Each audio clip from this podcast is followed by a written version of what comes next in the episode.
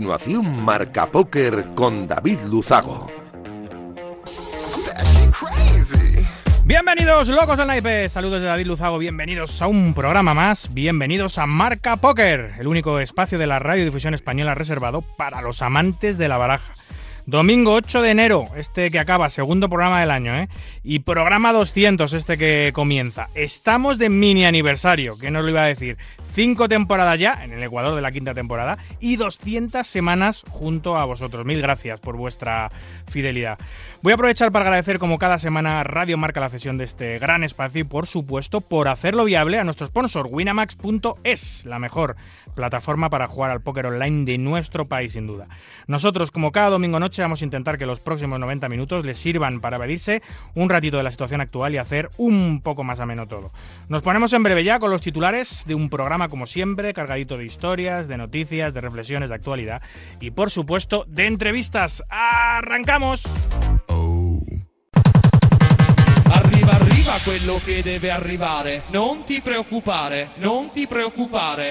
Arriva, arriva. Bueno, pues como decía, celebramos 200 programas, casi 5 temporadas, 4 años y medio llevamos, 4 años, 4 temporadas y media, eh, al frente de este magazine informativo de póker. Eh, haremos un pequeño repaso de, de, de lo que ha dado de sí. Vamos a hablar, vamos a celebrar y hablar, felicitar y charlar con la superestrella del póker internacional, eh, José Ángel Latorre, más conocido como C. Jacas, que ha sido investido hace poco como flamante nuevo Hall of Famer español y que tiene muchísimas cosas de, de contar. Va a ser la primera vez que esté en nuestro programa el bueno del Soriano, que parece que ha colgado el naipe, ahora nos dirá, y que ha sido sin duda el número uno de su especialidad durante muchísimos años. Muy merecido ese Hall of Fame. Tendremos un carrusel de noticias que define a la perfección lo que ha ocurrido en nuestro maravilloso mundo en estos últimos siete días. Vamos a hacer, por supuesto, estamos a primeros de año, como cada temporada, el resumen del año 2022 pokerístico.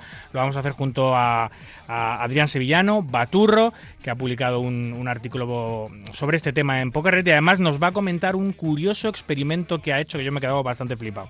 Luego tendremos a Dani Albert, el CEO del SPF, que nos va a comentar los nuevos cambios que vienen para este 2022 en el circuito patrio y terminaremos con una conexión con eh, la gente de MUS, con Miguel Trinidad, que nos va a hablar qué tal la primera etapa del año 2023 del circuito MUS Pro. 90 minutos por delante, mucho naipe, vamos a por ellos. Escuchas Marca Póker, el deporte rey de corazones.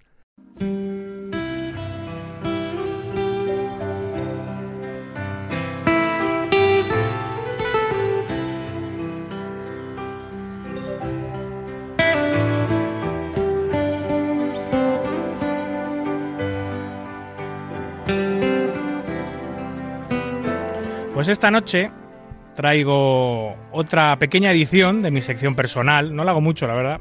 La que he llamado Showdown. Es un término, bueno, es un anglicismo que se utiliza en nuestro juego para el acto de mostrar las cartas boca arriba en la mesa.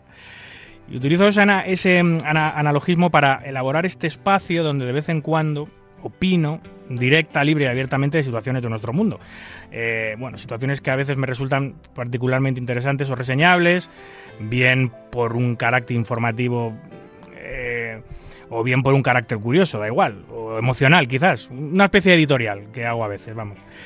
En esta ocasión, aprovechando nuestra pequeña gran efeméride, cumplimos 200 programas, quería agradeceros a todos la fidelidad, la fidelidad por supuesto que demostráis, tanto en el directo, donde hemos llegado a reunir en nuestros picos, pocas veces, eso sí, casi 25.000 oyentes, como en el podcast, donde con cerca de 2.500 descargas semanales entre las cinco plataformas que tenemos disponibles, como son Omni, iBox, Spotify, Apple y Google, em, bueno, no solo nos ratifica como uno de los líderes de opinión de la información de póker en habla hispana, sino que tras cinco temporadas, casi cinco temporadas, nos mantienen como el programa de referencia de miles de oyentes.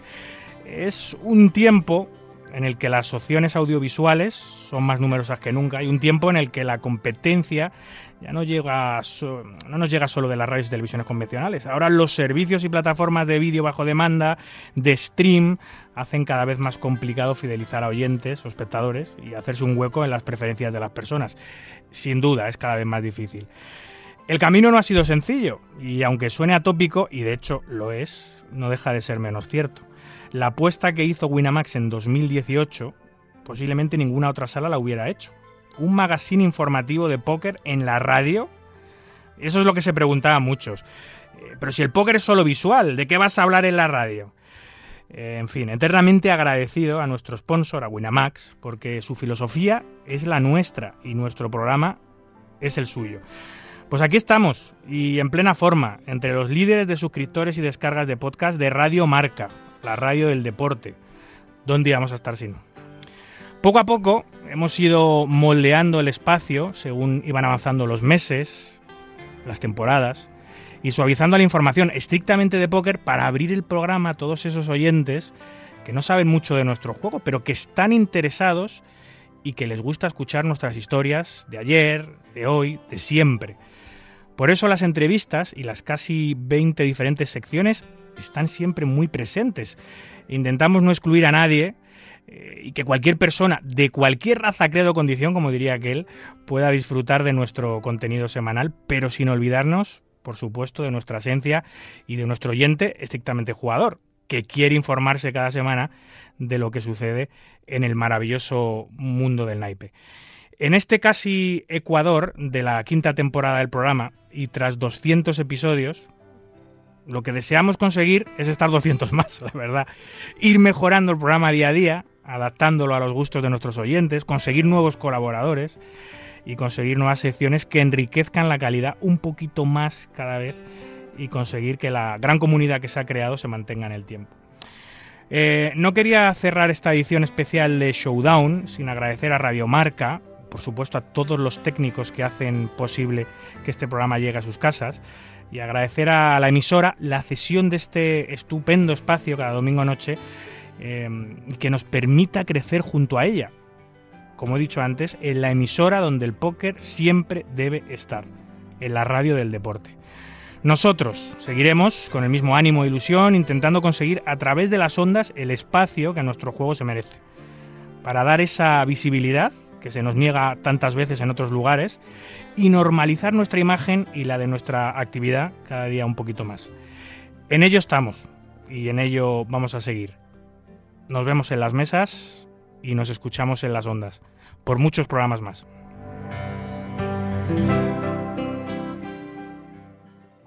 Escuchas Marca Póker, el deporte rey de diamantes.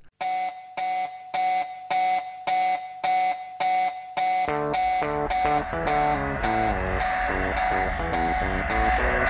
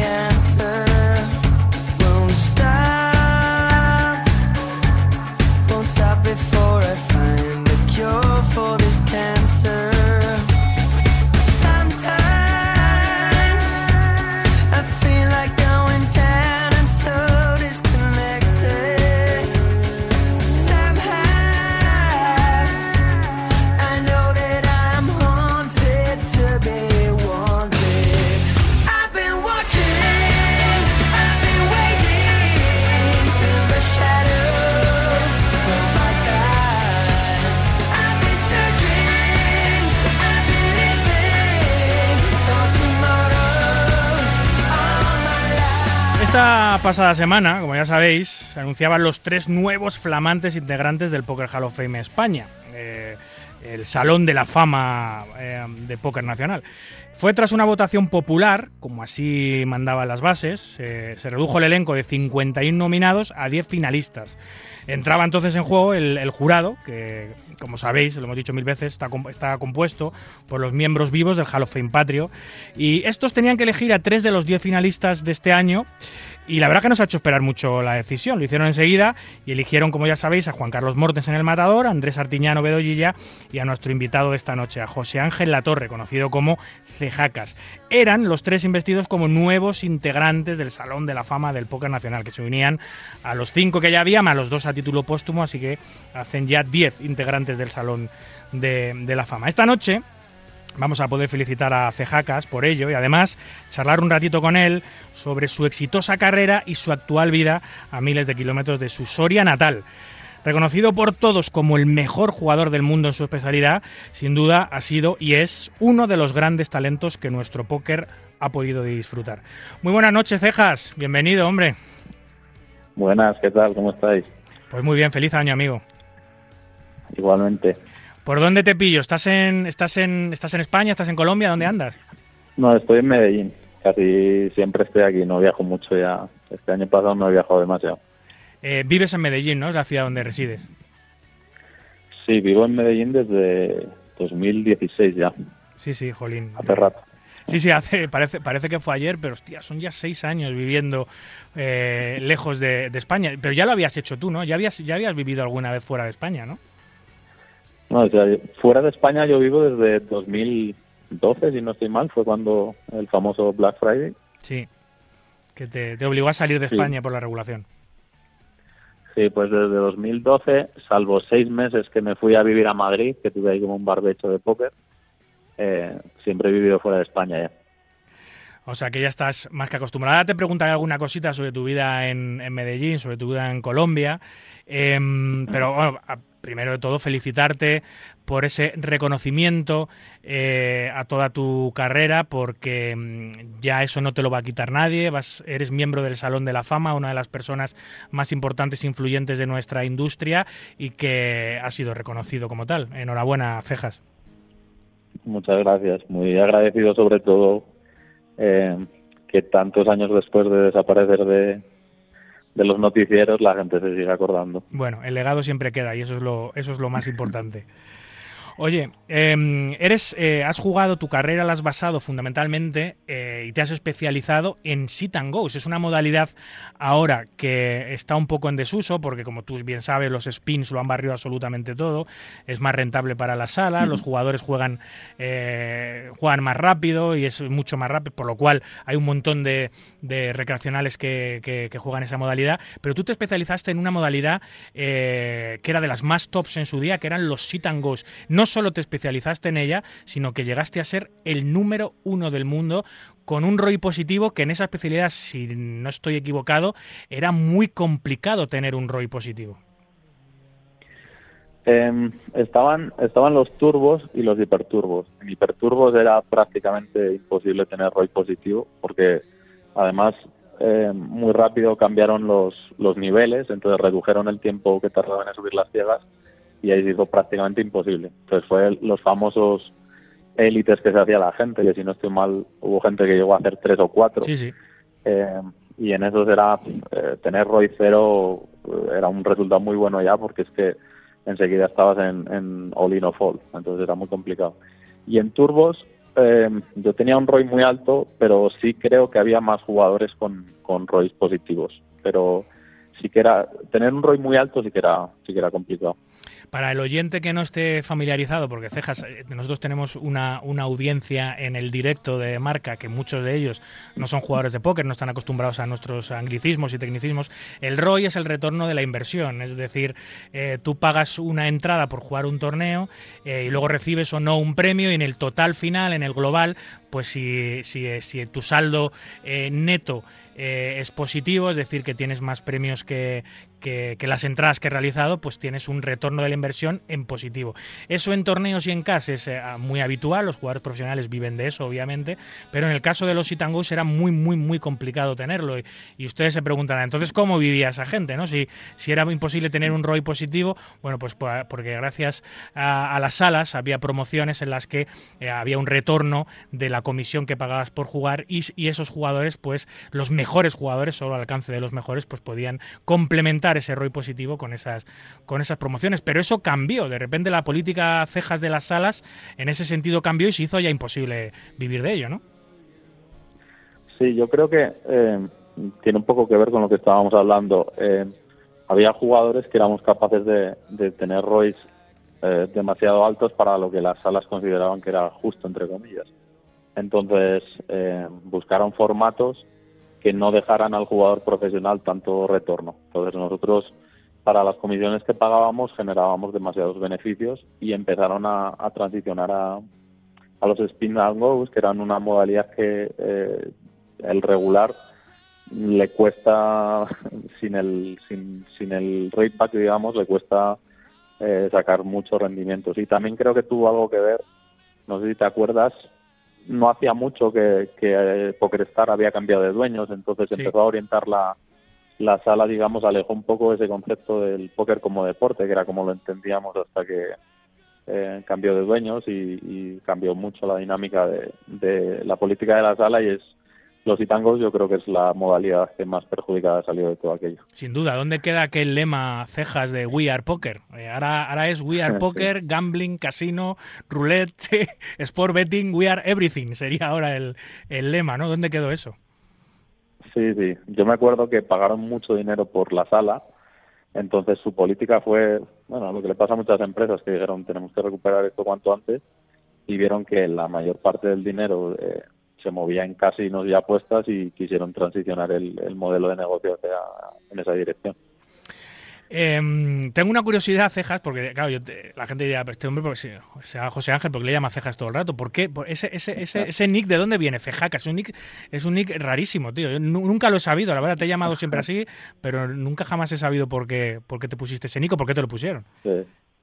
Yo creo que en el póker nos pasa mucho que muchas cosas nos vienen por casualidad. Los itangos los empecé a jugar porque eh, en la sala con la que empecé cuando es como un aficionado daban te daban premios gratuitos y jugabas y tangos entonces por ahí me metí eh, cuando me bajé el software eh, estaba en la universidad y teníamos ese día nos estábamos riendo mucho con un vídeo que no sé si lo has visto de EpiBlast que hacían como eh, como un doblado entonces promocionaban festivales de música utilizando imágenes de EpiBlast eh, pero poniéndolos como graciosos. Entonces, eh, Epi llamaba a Blas que jacas. Entonces, ¿Ah, sí? dije, ya. vale, vale, sí, vale. Sí, pero fue. ¿Qué? Sí, sí, fue muy casual. Eh, claro, tú has tenido una vida antes del póker, lo has sido todo en el póker, el póker lo ha sido todo para ti, pero tú antes del póker tenías una vida. ¿Qué hacías? ¿A qué te dedicabas antes de que se te cruzase el naipe por delante?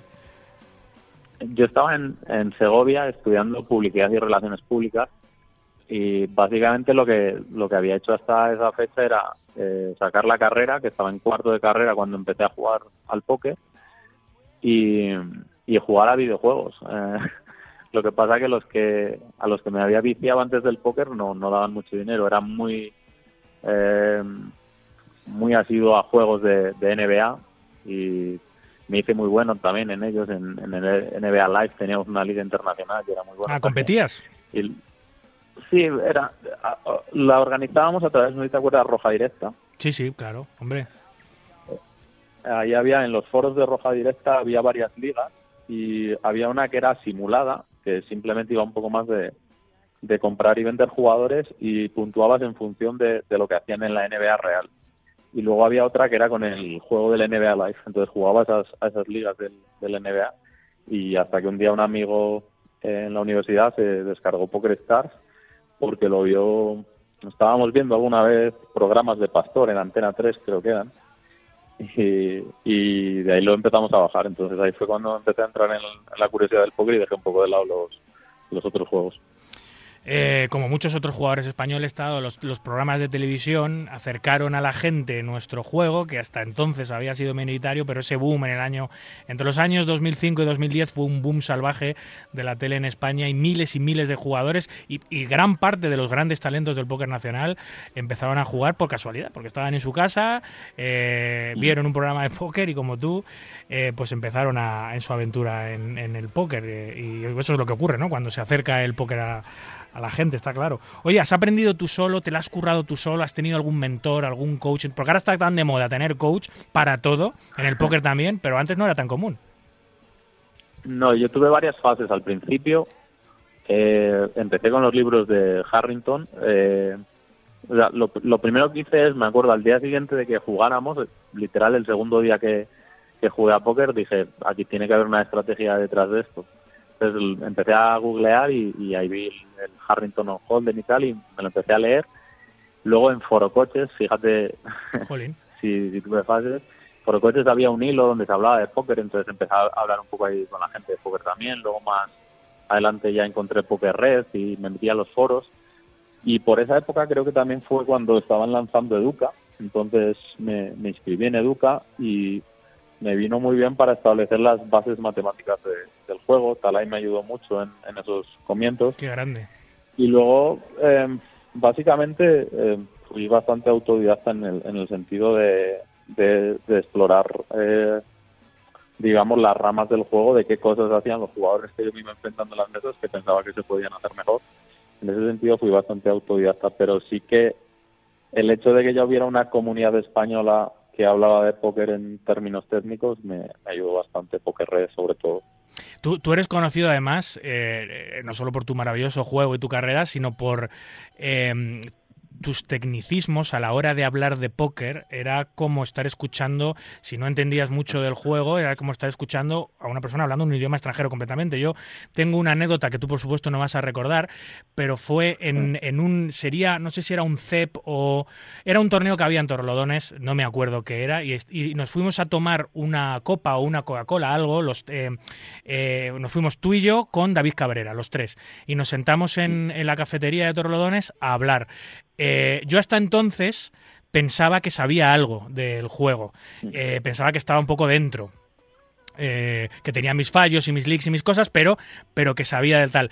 Pero en esa conversación que tuvimos los tres, conversación de la que yo participé muy poco, porque estaba flipando con lo que escuchaba, me di cuenta que no sabía nada de nada, que estaba mucho más fuera de lo que pensaba. Y era por eh, la calidad de la conversación en cuanto a tecnicismos, en cuanto a estrategia eh, que estabais teniendo los dos, que estabais hablando el mismo idioma y yo no dominaba ese idioma. Ahí es, fue uno de los puntos, no de mi carrera, porque yo realmente no tengo una carrera de póker como tal, pero sí de que me di cuenta de que el póker era otra cosa, una de las cosas que me ayudó a entender de que el póker profesional estaba a kilómetros del póker recreacional y que era otro juego. Y fue en esa conversación, eh, parte fue en esa conversación entre Taís Cabrera y tú que me quedé completamente flipado. Cejas. No sé si recuerdas. Pero eso nos pasa... Sí, sí, me acuerdo. Y David a mí siempre me ha sorprendido porque eh, los que jugábamos online teníamos como un concepto un poco eh, más bajo a nivel técnico de la gente que jugaba vivo porque pensábamos que le dedicaban menos tiempo al estudio, pero David la verdad es un jugador muy técnico y ya el tiempo eh, se ha visto que es casi más jugador online que, que de vivo. Pero yo creo que nos pasa a todos, o sea, el juego es tan complejo y tan rico. Yo, por ejemplo, no puedo ver vídeos míos de, de cuando coacheaba hace años porque, Dios, he pescado. En ese sentido, te, te es, como un baño de humildad cada vez que repasas cómo jugabas los años anteriores, incluso ahora. Eh, este año, por ejemplo, que he vuelto a jugar un poco, eh, en cuanto te pones a estudiar un mes ya te das cuenta de que eh, tienes unos conceptos muy distintos a los que tenías dos años antes, porque los solvers te cambian mucho la visión de, de, de qué cosas están bien, qué cosas hacías estaban que no estaban bien, y, así seguiremos. Obviamente cada vez estamos más cerca de, jugar un póker. no, el humano no, no puede jugar un póker cercano al de un computador, pero ya si tienes esa teoría detrás de, de que ves lo que hace un solver y eso creo que ya no va a seguir cambiando. O sea, siempre tenemos esa frase en el póker de, de que siempre hay una vuelta más, otra, un año se hace una cosa, al siguiente está de moda otra, al siguiente otra.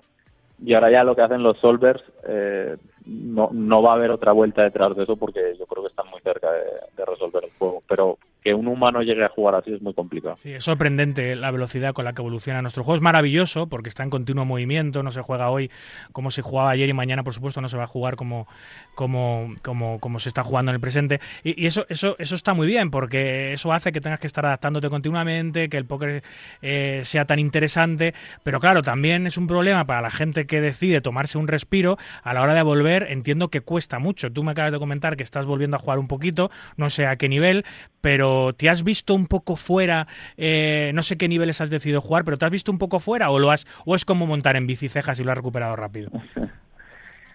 Es como montar en bici en el sentido de que cuando vuelves y tienes ahí cuatro conversaciones con los amigos, eh, te dicen, no, prueba este solver, prueba este tal. Y te dan tres o cuatro herramientas que las herramientas también evolucionan. Entonces, al principio tenías el, el ¿cómo se llamaba este? El, el ninja. No me acuerdo del nombre. No, un solver que había al principio que lo utilizaban era demasiado técnico y demasiado tedioso utilizarlo y, había que dedicarle demasiadas horas a aprender a utilizar el, el programa, el, el EV, Carran EV o algo así. Yo nunca lo llegué a utilizar mucho. pero ahora tienes otros solvers que, que están mucho mejor, entonces enseguida con pocas horas de estudio vuelves a cogerle un poco el- la dinámica, entonces no me no todavía no tengo una muestra muy grande de ver eh, cómo de bien estoy jugando, pero em- empecé jugando 10-20 y ahora ya me estoy abriendo hasta 50-100. Estoy jugando cash porque si tangos ya te puedes imaginar. Ya, no, no, no hay tráfico, claro, obviamente. Eh, y estás, estás em, ca- o sea, ¿has pasado cinco años completamente en blanco, cejas, y ahora has vuelto a jugar un poquito, o has ido picando todos estos años? He, he sido intermitente. Por ejemplo, en pandemia jugué mucho ese año porque pues, los primeros meses aquí en Colombia estuvimos, si no estoy mal, cinco o seis meses prácticamente que no te dejaban salir de, de casa. Entonces dije, bueno, pues ¿qué, qué más puedo hacer que, que jugar a póker? Y ahí volví a jugar bastante en, en el 2020. En el 2021 también jugué un poco, pero no tanto ya, y 2022 casi nada. Ahora otra vez volví, volví a jugar. Voy como a racha, lo voy, no lo voy cogiendo. Pero, pero ahora mismo ya el póker no es tu actividad, entiendo que no es tu actividad principal, lo ha sido durante muchos años, has sido jugador profesional, eh, tus ingresos dependían de lo que hicieses en, la mesa, ya no es el caso, ¿no? Ahora ya no es tu actividad eh, principal. No, llegó un momento en el que eh, empecé a estudiar un poco temas económicos y demás y me di cuenta de que mm, estaba en una fase de la vida que era más importante aprender a gestionar el dinero que ya había eh, conseguido ahorrar que, que el hecho de seguir ganando al, al ritmo que el, que el póker me, me lo daba. Más que todo, no, no, no por un tema económico, sino por un tema ya también de, de, tener otros proyectos. No, no me motivaba tantísimo. O sea, me sigue gustando mucho jugar a póker y sigo siempre viendo vídeos de póker y, y sigo un poco la actualidad, pero no tenía ya esa pasión de los años en los que te dedicabas full, que pensabas 17 horas al día en, en póker. Entonces ahora lo voy compatibilizando un poco con otros proyectos, sobre todo inmobiliarios aquí en, Medellín, y voy haciendo un poco eh, una cosa y otra, pero mm, dependo ya, digamos, más de, de lo que hago a nivel de inmobiliario que de lo que hago a nivel de póker. Pero sí me sigue gustando fases en las que tengo más tiempo libre y, juego. Es curioso que lo que le ha ocurrido a ti eh, le ha ocurrido a muchos otros grandes jugadores, grandes ganadores de nuestro póker, que llega un momento de su carrera que se plantean eh, irse hacia otros campos, eh, investigar otras cosas, diversificar su talento, volcarlo en otra, en otra actividad. Tanto jugadores españoles que les ha pasado algo parecido, como jugadores internacionales. ¿tiene, ¿Tiene caducidad la carrera de profesional de un jugador, Cejas? Yo, yo creo que hay un par de temas. El primero es que es bastante consumidor a nivel mental. O sea, es, una actividad que te consume mucho tiempo cuando te dedicas a niveles altos, sobre todo. Eh, todo el día estás hablando, todo el día estás estudiando. Cuando terminas de jugar, la cabeza todavía está a, mil revoluciones, entonces te cuesta bajar. No descansas tan profundo como, a mí me pasa por lo menos, cuando estoy full poker no descanso tan profundo porque, eh, pues, digamos, es, es- está- tienes una relación más directa con el dinero. Entonces, estar todos los días yéndote a la cama ganando o perdiendo 30 mil dólares eh, es distinto, creo, que, que cuando lo haces a, a nivel de inversión, que si tú has comprado tres apartamentos y los estás alquilando, no te vas a la cama pensando hoy el valor de un apartamento baja un 3%. ¿me Ya. entiendes? Entonces, en ese sentido es un poco consumidor. Luego, a nivel vital, creo que no es, o sea, creo que, creo que es una actividad muy gratificante y, y, te aporta mucho para luego hacer otras cosas, pero a mí personalmente no me veo hasta los 60 jugando a póker, entonces al final tienes que transicionar un poco. Y como has sacri- sacrificado, digamos, tu vida profesional de cara a lo que es un profesional en la sociedad, en el momento que quieres transicionar es un poco como el deportista de élite que no tienes una, un background de, de haber hecho algo en otra profesión que termines el póker y te dediques a eso.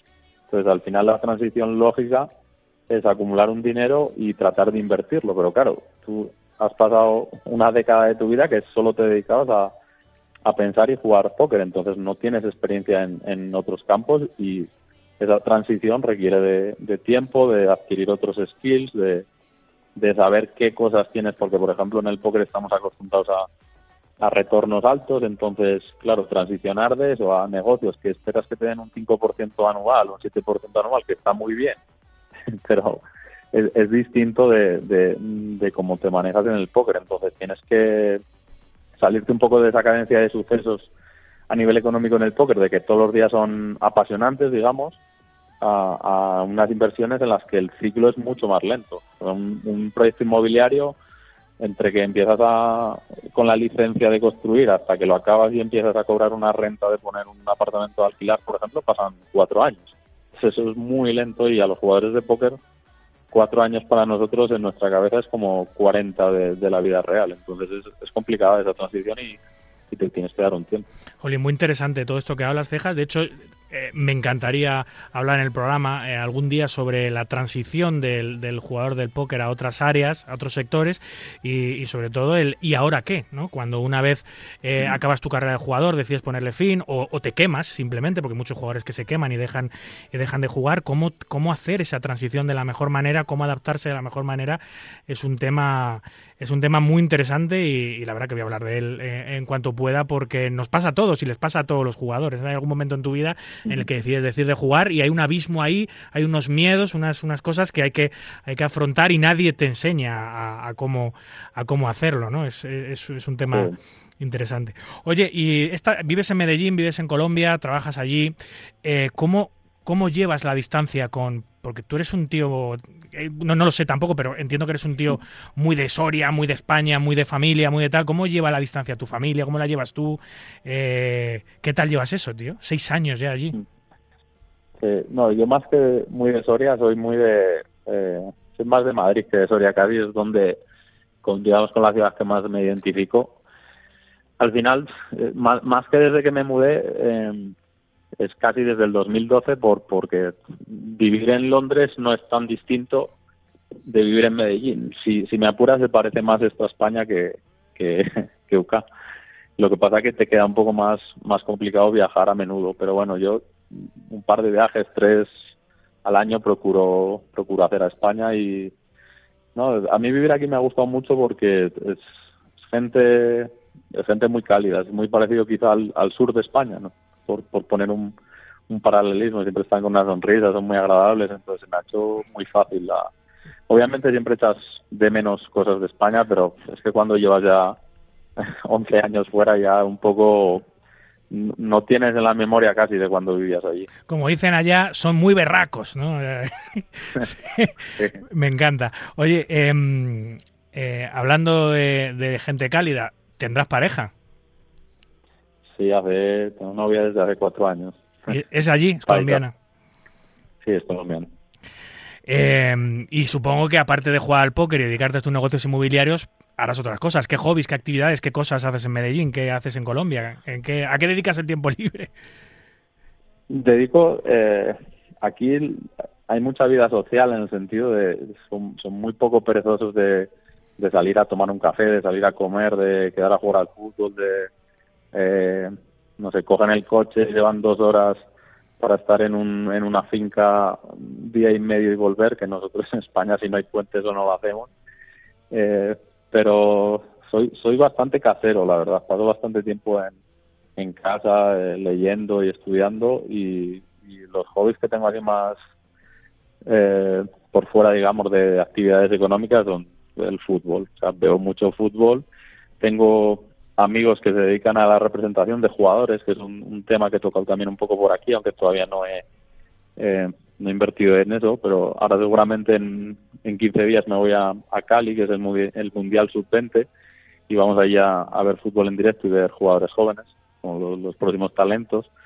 Entonces, por ese lado estoy explorando también un poco a ver si, si me dedico a algo aquí, porque el jugador colombiano es muy talentoso, pero no tiene los recursos que tenemos, por ejemplo, en, España, en, todos los clubes de, la liga, eh, incluso de, divisiones inferiores, para, para desarrollarse. Eh, la mayoría son chicos que, que ni siquiera tienen eh, pues las, necesidades básicas de, de, chicos con mucho talento ya jugando en clubes como el Independiente de Medellín que no les están dando la, la comida que necesitan o acaba el partido y, y no tienen un lugar donde ducharse. es, mucho menos profesionalizado que, que, en España. Entonces, por ahí también hay una oportunidad y es algo que, que me gusta mucho y le, a eso le dedico bastante tiempo también. Súper interesante. Oye, yo sé que eres un ultra radical del Real Madrid, un ultra supporter, pero eh, échanos una manita, primo, con el Atleti, tráete un falcaíto para, para, para el Atleti, que estamos muy necesitados, cejas, de, de un delantero centro en condiciones. No, yo creo que con que retengáis a Joao ya, ya ves bien. Nada, es- tú sabes perfectamente que eso es imposible, que son el yin y el yang. O sea, que, que no, que este eh, Joao Félix no va a comulgar nunca con Simeone, ya se ha cansado. Simeone quiere otra cosa de los jugadores. El club va a estar siempre del lado de- del Cholo porque le ha llevado a donde está y no, ese, ese matrimonio Pero- está muerto. Ha- hablaban de que a lo mejor se iba el sol este año ya, ¿no? Bueno, se irá si el club no entra entre los cuatro primeros, su contrato cambia dramáticamente para él, eh, entonces quizás Así le fuerce a salir, claro, si no, eh, su contrato está supeditado a entrar en Champions, se renueva automáticamente al entrar en Champions con las mismas condiciones que tiene, que son las mejores del mundo. Pero Así si, no, si no entra, pues eh, quedaría liberado o él tendría la decisión de decidir y el club también. Entonces, ese es el único espacio que hay para que abandone el club. El Atleti tiene dos opciones. O te traes a un tío como Klopp o como Luis Enrique a que haga funcionar la plantilla que actualmente tienes, que está hecha para jugar al fútbol y no lo hace. O mantienes al Cholo Simeone y cambias la plantilla de arriba abajo y le traes soldados, como los tenía con Gaby, con Tiago y con el ejército que tenía cuando ganamos eh, eh, hace años. Pues eso es lo que hay. Entonces hay que tomar una decisión. O Cholo o, o Joaos o Cholos. Y yo creo que Miguel Ángel Gil y Cerezo lo tienen claro, pues primero por, lo, por la alarma social que generaría echar a Cholo y por, y por dónde ha llegado el club. Es complicado, Cejas. En fin. Pero bueno, No, es, muy, es muy complicada la transición a, a- a Luis Enrique porque son modelos de juego radicalmente opuestos. Ya, pero es que a mí me apetece esa transición. Me apetece ver Sí. fútbol. Me ya- apetece. ya, lleváis unos años. Claro. Me apetece quedar quinto y Yo, ver yo fútbol. creo que más de 10 años, cualquier persona como, como cabeza de un proyecto, ya sea de fútbol o de cualquier cosa, yo creo que quema un poco a, a los que tienen por debajo y, y cada vez cala menos el, el discurso. Sí, se empiezan a ver las, eh, empiezan a verse las debilidades que antes no las veías, empiezas a ver cosas, empiezas a pensar cosas, empiezas a desear cosas que antes no deseabas. Es normal y nos pasa a muchos atléticos, hay otros no, hay otros que se cierran en banda y que serán cholistas hasta el final. Yo soy cholista, siempre lo he sido y le agradezco mucho donde ha puesto el equipo, pero también me apetece ver otras cosas en el Metropolitano cuando voy y me apetece asumir otros riesgos como jugador de póker que soy, que no lo veo. Pero bueno, en fin, Sí. tu Madrid está en plena forma, en uno de los grandes ciclos ganadores de su historia, estarás disfrutando, vienes a España de vez en cuando, que te veo en redes sociales, eh, con, con tu gente del Madrid y disfrutando todavía de tu equipo, ¿no? Sí, ahora en marzo, que coincide con mi cumpleaños, tenemos ya entradas para el Liverpool. Entonces también iremos. No, a mí de, es, es de las cosas que más hago cuando voy a España. Aprovecho eh, aprovecho la Champions y, y algún Madrid-Barça o, a veces que coinciden Madrid-Barça y Madrid-Atleti en un periodo de cinco o siete días. Entonces cojo así como fechas en las que haya mucho fútbol y, y aprovecho esas, que además suelen coincidir ya con un poco mejor clima por ahí por España, entonces es cuando más viajo. Jolín, Cejas, se echan de menos las peleas en redes sociales sobre fútbol y sobre todo tipo de cosas. Eh, eras muy activo, macho, en redes sociales y estos últimos años has casi desaparecido. Sigues teniendo tu cuenta, pero la utilizas poco. ¿Por qué ese, cam ¿Por qué ese cambio?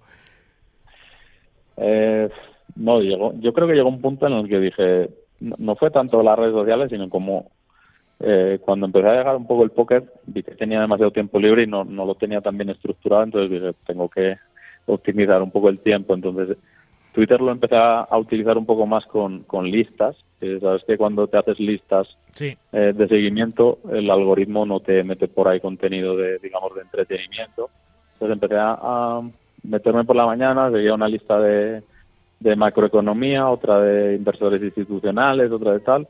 Entonces eh, leía un poco más y de ahí me sacaba cuatro o cinco artículos y, y me los leía. Entonces eh, ya me empezó a salir un poco menos contenido de, de póker y además también cuando no estás jugando tanto tampoco te vas a meter ahí a, a las discusiones. Y con el deporte igual. Al final... Eh, es, es, mucho más entretenido cuando, eh, por ejemplo, para discutir de fútbol es mucho más entretenido una cerveza que uno ponerse ahí con 140 caracteres. Eso siempre, bueno, y eso también siempre. que con la edad vamos madurando, vamos cambiando. Oye, ¿y ves madurando al, a la comunidad de jugadores eh, española? ¿Cómo ves desde la distancia el póker nacional a todos los niveles? ¿Cómo, ¿En qué forma lo ves? Hombre, lo que, lo que sigo viendo eh, también por lo que hablo con los amigos, sí, sigue habiendo mucha gente en todas las modalidades que juega que juega muy alto. Quizá los de torneos son los que tienen más visibilidad, pero bueno, cuando te metes, yo ahora por ejemplo estoy jugando a niveles altos, ves muchos españoles y yo creo que es un legado, digamos, de, de, toda esta época de, o sea, algo hemos tenido que, hacer bien como comunidad para que los jugadores españoles siempre estén entre, al menos un, puñado de ellos grande, eh, siempre estén entre, entre los líderes de, de, todas las modalidades. Y veo que hay mucha gente que, que no conozco, sobre todo cuando llega el, el Poker Pro Masters o alguna competición de estas y te dicen quién es la gente y los ves jugando niveles muy altos. Por ejemplo, eh, Ignacio Morón, creo que se llama. no, no, lo conozco personalmente, pero he visto que juega altísimo eh, en CAS. Entonces, ves que sigue eh, llegando gente fresca y al final para, para jugar a ese nivel tienes que estar haciendo muy bien las cosas. O sea, no, no hay otra forma de que llegues a, a jugar esas, modalidades a sus niveles. Hemos hablado en el programa muchas veces de las razones del éxito del, del póker profesional español. Eh, gran parte o una de las patas de, que tiene esa culpa es, eh, es eh, la, proliferación de escuelas de altísimo nivel, empezando por Educapóker, obviamente, y todas las escuelas que han hecho que el póker español crezca, que hay un nivel altísimo. luego el exilio forzoso en el, del que tú participaste y que os fuisteis, los grandes talentos españoles, os fuisteis al extranjero compartiendo vivienda, vivencias, hablando todo el día de póker, esa, esa, mm, ese trasvase de conocimiento vertical que hay desde los grandes bancadores o grandes jugadores españoles hacia abajo, esos establos, todo eso ha contribuido a que el nivel de póker español se haya multiplicado por 100.000 y sea ahora mismo uno de los más grandes del mundo. Y yo creo que es el póker nacional posiblemente sea el que ha evolucionado más rápido de todo el mundo y el que está en el nivel más alto ahora porcentualmente. Obviamente hay más jugadores, eh, más grindes buenos americanos, etcétera, pero simplemente porque juegan más, pero porcentualmente yo no creo que haya ningún país con el nivel de póker que tiene, que tiene España y eso es en gran culpa por el exilio forzoso del año 2012 y también por todas las escuelas que ha habido que así, que así lo han, lo han conseguido. No sé si estás de acuerdo. Yo creo que también, o sea, al principio creo que las escuelas tuvieron más eh, peso del que tienen ahora eh, creo que tiene mucho peso que, que en general en la comunidad en la comunidad española yo nunca he percibido un, componente muy alto de celos, de ser más que tú, entonces no voy a hablar contigo de póker. Entonces creo que en ese sentido somos bastante abiertos y eh, cuando coincides en una ciudad con alguien que hace tu misma actividad, sin mirar qué, nivel juegue o, o, qué te puede aportar, sin mirarlo desde una perspectiva, digamos, egoísta de, no, con este no voy a hablar de póker, que yo soy mejor que él, eh, siempre ha habido una actitud muy muy positiva entre los jugadores. Cuando vas a, a Las Vegas ves que todo el mundo se lleva bien, ves que se organiza una cena y van 15, al día de, siguiente de esos 15 van 5 y a lo mejor dos a los otros tres los han conocido hace cuatro días. Entonces, creo que siempre ha habido mucha relación entre los jugadores y al final eso acaba haciendo que, que los talentos se unan y los unos se aporten a nosotros. Yo, por ejemplo, llegué a los foros de Educa, entonces ahí, conocí a Bedo, nos hicimos amigos y, empezamos a hablar mucho de póker. Entonces, eh, con él obviamente eh, es un jugador muy técnico, entonces hablábamos de un, póker muy técnico, luego conoces a otros amigos y, vas un poco en la misma línea, entonces creo que eso también influye mucho, que, no somos una comunidad envidiosa que, que, se guarde como lo que ha aprendido para, eh, para que los demás no mejoren y creo que eso ha seguido siendo así también será un poco por el carácter latino del español, y porque cuando ves los, los viajes a Vegas ves que sigue siendo un poco igual la dinámica. O sea, que ves en otras nacionalidades, en otros pros y en otras comunidades de jugadores que sí que hay más recelo a la hora de compartir conocimiento. No, no sé si en otros países pasa, porque obviamente hay muchos países eh, que tienen un nivel muy alto. Yo creo que ha habido muchos extranjeros que se han juntado en Austria, si no estoy mal, eh, y, comparten muchos conocimientos. Al final nosotros tenemos un poco también un leak que es que no, no la mayoría de los jugadores de póker españoles no, no hablamos un inglés fluido. Entonces, en, la dinámica del juego internacional no es que establezcamos unas relaciones internacionales. Entonces, al final, si no nos apoyamos entre nosotros para crecer, es muy raro que te hagas amigo del danés que lo está haciendo muy bien en No Limit 5000 y hables con el de estrategia. en cambio, entre ellos sí que ves la comunidad un poco más amplia de, de, todas esas nacionalidades del norte de Europa, se llevan entre ellos muy bien, todos son bilingües, eh, sin él prácticamente, o sea, son bilingües. Entonces creo que eh, por ese lado nos ha tocado ser un poco más eh, unidos como comunidad para, para mantenerte ahí arriba, porque si no te, te, quedas atrás. Y yo creo que el jugador español eh, no, no se ha quedado detrás. Me, me gustaría decir cuáles son los mejores en cada modalidad ahora mismo, porque eh, es muy complicado y tampoco estoy tan dentro para saber quiénes son los mejores jugadores de CAS. Pero sí que es cierto que, en el top eh, tenemos varios representantes casi siempre. Entonces, al final, es complicado saber cuáles son los factores, pero yo creo que, que ese es uno, uno de ellos que compartimos mucha información. Yo creo que ellos también la comparten y por eso hay muchos jugadores buenos de, de otros países pero creo que es un hecho relevante que haga que hace que no nos hayamos quedado eh, con el tiempo atrasados. Qué puntos de vista tan interesantes. Me abres la mente en muchas cosas, Cejas. Lo hacías cuando estabas aquí, lo sigues haciendo ahora. Perspectivas y puntos de vista que no había pensado, pero, pero tienes toda la razón. No, hay muchos más factores que han contribuido a que nuestro póker acabe siendo eh, lo que es y acabe siendo, acabe siendo top. Eh, ¿Tienes intención, eh, José, de jugar eh, en vivo en las próximas fechas? ¿Vas a hacerlo alguna vez? ¿Tienes intención ahora que, que, has vuelto un poquito a las mesas online de aparecer, de hacer alguna aparición estelar en algún circuito? No sé, EPT, World Poker Tour, World Series, algo.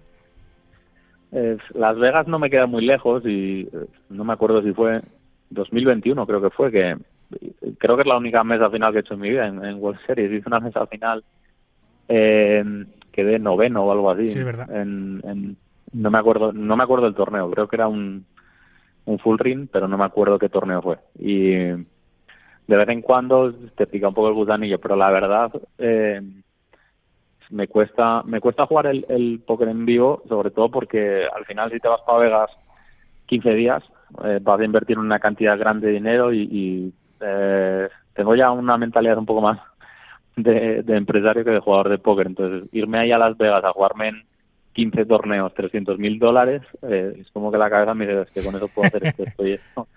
Y no lo, no, no lo veo ya tanto, pero algún viajecito para el Maine o alguna cosa así, seguro. Siempre es divertido para ver a viejos amigos y, y tocar un poco de naipe. Pues eh, si eso ocurre, aquí lo vamos a contar. Y ojalá que sea ganando y podamos hablar contigo. Bueno, ganes o no ganes, siempre eh, vas a tener un sitio aquí con nosotros cuando quieras. Eh, poder volver a hablar contigo porque ha sido súper interesante esta charla. Te agradezco mucho que hayas eh, participado con nosotros. Además, en un programa muy especial para, para Marca Póker, porque cumplimos, no sé si lo sabes, 200 programas, 5 temporadas, eh, y yo no podía pensar en un invitado mejor para, para celebrarlo, así que te lo tengo que agradecer. Ya no solo ser Hall of Fame, eh, sino también eh, hacernos el favor de aparecer en nuestro programa 200. Ha sido un placer, Cejas. No, gracias a vosotros para, por invitarme en un programa tan especial y, y enhorabuena. Puta, 200 programas se dice pronto. Sí. Vamos a ver si llegáis a, a los siguientes 200. En ello estamos peleando. Vamos a ver, no siempre está todo al alcance de nuestra mano, pero nosotros vamos a poner todo a nuestro lado para que así sea y seguir contando lo que ocurre en nuestro maravilloso mundo del naipe. Un abrazo. José Ángel La Torre Cejacas, el número uno español durante mucho tiempo de su especialidad, flamante nuevo Hall of Famer, está aquí con nosotros. Un abrazo, amigo. Feliz año. Abrazo, cuidaros. Chao, feliz año. Hola, soy Ceros y yo también escucho todo acerca del naipe en Marca Póker.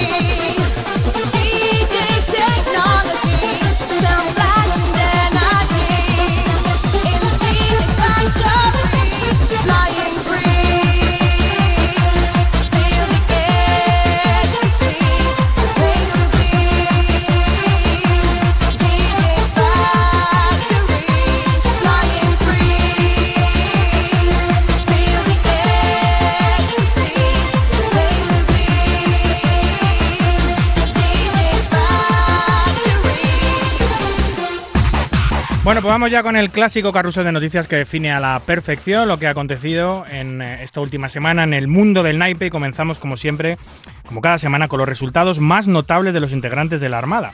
El madrileño Adrián Mateos finaliza en segunda posición en el Super Millions por 226.000 dólares. Andrés González acaba por su parte segundo en el Gigi Masters, en el High Roller, por 76.000 dólares. Y Mario Navarro junto a Dani Palau, finalizan ambos en segunda posición en sus respectivos torneos, llevándose unos premios de 28.000 dólares y 21.000. El asturiano Sergio Aido finaliza 2022 como Spanish Player of the Year con 2.764 puntos por delante del Anderlijo y Adrián Mateos, que han sido los jugadores que han completado el podio, el podio patrio del ranking internacional GPI de torneos en vivo. Sergio eh, finaliza, eso sí, también muy cerca del top 10 mundial de la clasificación general. El jugador canadiense Daniel Negrano asegura que los rumores sobre que el excéntrico jugador e Instagram star Dan Bilzerian eh, esos rumores que dicen que ha ganado 100 millones de dólares jugando al póker son ciertos. Según Daniel, conoce personas que juegan en juegos privados con él que pueden dar fe de que es eh, una realidad. Su padre, Paul Bilzerian, fue encarcelado por manipular el mercado de valores y hacer una gran fortuna gracias a ello. Fortuna que muchos consideran que es la que tiene Dan Bilzerian y que no viene del póker. Según el propio Dan, varias personas, como el empresario multimillonario Alec Gore, son los responsables de su fortuna, a los que les ha ganado entre 40 y 50 millones de dólares en juegos privados. En que tenían una entrada, según él, de hasta 10 millones de dólares para, para sentarse. Daniel Negrano asegura que no es un buen jugador, Dan Sirian, pero que no hace falta serlo para quitar el dinero a jugadores peores. El exjugador de la Roma, Francesco Totti, está siendo víctima de un desprestigio mediático en Italia por una supuesta vinculación en un caso de lavado de dinero que conecta al futbolista con algunos casinos de su país. Lo deja literalmente como un gambler que ha desfalcado Hacienda con transacciones ilícitas. Sin embargo, para los investigadores de la eh, Unidad de Información Financiera, la UIF, del Banco de Italia, hay pocas dudas. No se trata de lavado de dinero, como reveló el diario La República, sino una simple inspección de rutina que se terminó yendo de las manos y se convirtió en un tema de la prensa amarilla. Aún hoy, muchos medios, incluido el propio, la, propia República, continúan hablando del caso y subiéndose a la ola de la supuesta fiebre de todo tipo de juego. En fin. La sala online GG Poker y la reconocida marca de eventos en vivo de América Latina, las CASOP, unen sus fuerzas y en total serán siete las etapas anuales en las que la sala más grande del mundo acompañará a este famoso festival. Cinco en vivo y dos online. El, el popular jugador e influencer Dan Jungleman Kate entrevista a Adrián Mateos en su podcast Winning the Game of Life sobre sus inuncios, eh, las estrategias contra sus rivales y la manera en la que el póker, eh, eh, la manera en la que Adrián ve el póker en la actualidad. Muy recomendable esta entrevista, sin duda. Especialistas del sector aseguran que el año 2023 será uno de los mejores años para Las Vegas, aunque el panorama económico es incierto para los próximos 12 meses. Especialistas aseguran que Las Vegas presentará grandes ganancias. El año 2022 ha dejado grandes números para los hoteles y casinos de la ciudad, que ha vivido una gran recuperación económica. Ahora los especialistas predicen que en 2023 seguirán los éxitos. Eh, no en vano, Las Vegas además se prepara para recibir a la Fórmula 1 este noviembre de 2023. El jugador británico de 33 años, Stephen Chidwick, jugador del año 2022 para la prestigiosa revista Car Player, acaba el año con 6.499 puntos, 266 más que su inmediato perseguidor y a la postra segundo clasificado, el colombiano Farid Yatin. El ranking más importante de torneos en vivo, el GPI, corona al jugador norteamericano de origen asiático Stephen Song como jugador del año 2022. En lo que a la clasificación exclusiva femenina se refiere, la jugadora norteamericana Cherise Andrews termina en lo más alto. Last Call, la serie documental de origen finés sobre póker, llega a su quinto episodio de su segunda temporada en el que se centra exclusivamente en el póker femenino. Hace una radiografía de la situación de la mujer en el póker en la actualidad y habla con mujeres importantes del sector como la jugadora Linda Johnson, la ajedrecista y jugadora también de póker Jennifer Shahade o la croupier Linda Landpenta sobre futuros y necesarios cambios. Curiosa prop bet la que protagonizan esta semana el jugador británico Charlie Carrell y el norteamericano Dan Jungleman. Se medirán en una batalla de humor de 15 minutos en lo que se llama una stand-up comedy battle. Las fechas para esta velada cómica no están aún confirmadas, pero estaremos desde luego muy pendientes de ello. Y cerramos con el Consejo de Gobierno, que ha aprobado el decreto por el que se aprueba el Plan de Ordenación con Incidencia Territorial y Proyecto de Ejecución de Grandes Instalaciones de Ocio, el PROITEIGIO, por el que se califica como gran instalación de ocio a la iniciativa formulada por Castilblanco Elysium Corporation, o lo que es lo mismo, uh, Elysium City, que es nada más y nada menos que la idea de una nueva ciudad en la Siberia extremeña, ojo. Una ciudad de 1.300 hectáreas de terreno con un total de 5 millones de metros cuadrados. Extremadura para la empresa es un lugar estratégico en plena naturaleza que se encuentra en un punto medio entre Madrid, Portugal y Sevilla. El proyecto asegura una ciudad que protege el medio ambiente y que es sostenible con el entorno. De hecho, la ciudad generará su propia energía a través de placas fotovoltaicas y solo se permitirán vehículos eléctricos en su interior. En la ciudad se construirán atracciones, algo que incluye un parque temático al estilo de Disney, un parque acuático, 19 hoteles, una zona comercial, un helipuerto, un auditorio y una zona residencial extrahotelera con campo de golf y puerto deportivo, donde además se realizarán actividades deportivas de ocio. Además, la ciudad tendrá 33 casinos, ojo, el presupuesto inicial es más de 12.000 millones de euros, ampliables a 15.000 millones dependiendo de los inversores que finalmente se sumen al proyecto. Se calcula que la ciudad crecerá más de, eh, o creará, perdón, más de 50.000 puestos de empleo. Para los ideólogos, la ciudad no es solo un proyecto de ocio, sino un estilo de vida que tendrá su propia universidad y su propio hospital, entre otras instalaciones. Madre mía. Escuchas Marca Póker, el deporte rey de picas.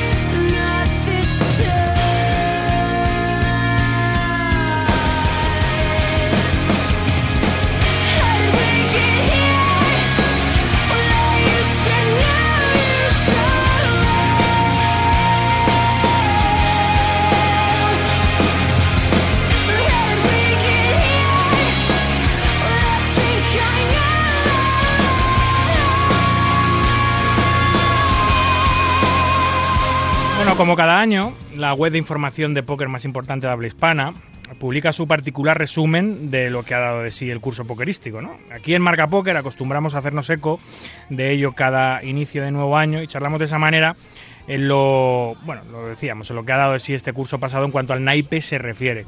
Para ello contamos un programa más con el redactor Maño de Pokerrey, licenciado en Ciencias de la Información y colaborador habitual de nuestro programa, Adrián Sevillano, más conocido como Baturro. Además, en esta ocasión, después, bueno, creo que después o, antes, vamos a hablar ahora con él, vamos a charlar sobre un curioso e interesantísimo experimento que ha llevado a cabo con un resultado para mí, para mi gusto, sorprendente. Me ha sorprendido bastante eh, lo que ha hecho y el resultado de lo que ha hecho. En fin, muy buenas noches, Adrián. Eh, feliz año, bienvenido de nuevo. Buenas noches, David. Feliz año. Gracias por invitarme. ¿Cómo estamos? ¿Qué tal andas? ¿Qué tal ha empezado el 2023? Pues ha empezado bien, ha empezado bien, tranquilito, bien, por casa, sin moverme mucho, bien, bien, bien. Las fiestas, pesamos lo mismo, pesamos un poquito menos, un poquito más. Pesamos un poquito más, pesamos un poquito más. Así estamos todos. Pero bueno, ya, ya han acabado y hay que volver a las rutinas habituales, ¿no? Efectivamente, efectivamente. Ahora ya rutinas y vida sana y a intentar bajar los kilos. ¿Qué te han traído los reyes? Eh, pues la verdad que cosas estándar, un poquito de ropa, eh, perfumes, nada, nada, nada fuera de lo común. Eh, eso me pasa a mí, macho. ¿Sabes lo que pasa, Adrián? Que tú eres más joven que yo, pero aún así ya vas peinando canas y, nos vamos haciendo mayores, tío. Y, ya cada vez los regalos son más estándar.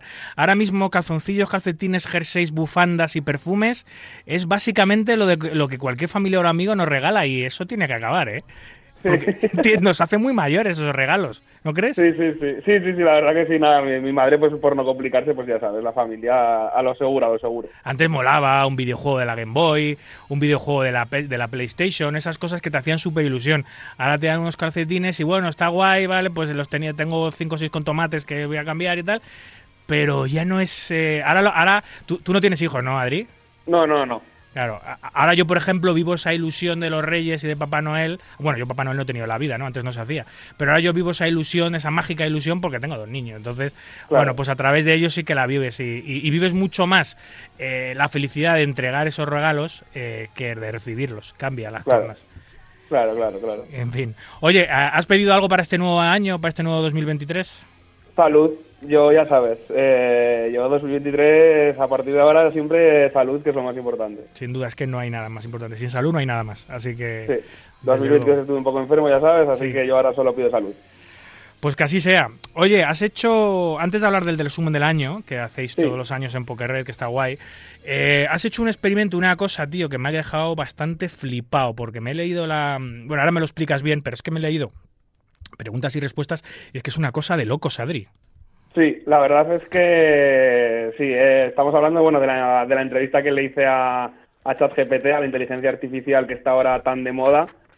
Y bueno, pues yo ya había hablado con ella varias veces, ¿no? Este último mes que este último, este último mes que se puso de moda, había trasteado un poco con ella y se me ocurrió un día eh, que había poquitas cosas que sacar para Poker Red. Dije, oye, que voy a ver, voy a ver qué saco de aquí, ¿no? Voy a, voy a ver qué sabe de póker y voy a ver hasta dónde le puedo le puedo apretar. Así que nada me senté delante de, chat y empezamos a empezamos a hablar. Es, es, un, es un sitio que se llama chat GPT y que tú le puedes preguntar cosas eh, random lo que tú quieras sobre póker o sobre lo que a ti te dé la gana y eh, la, inteligencia artificial de ese chat te responde también lo que le da la gana. Lo que pasa que en este caso las respuestas es que son perfectas Sí, efectivamente. A ver, eh, o sea, el que no lo haya probado, pues le, invito a que, a que juegue un poquito porque, nada, el registro es muy sencillo, te registras en un momento, es completamente gratis y le puedes comentar, pues como decías, cualquier cosa, desde quiero hacer una dieta de 1500 calorías y te hace un menú semanal, eh, hasta preguntarle por la Segunda Guerra Mundial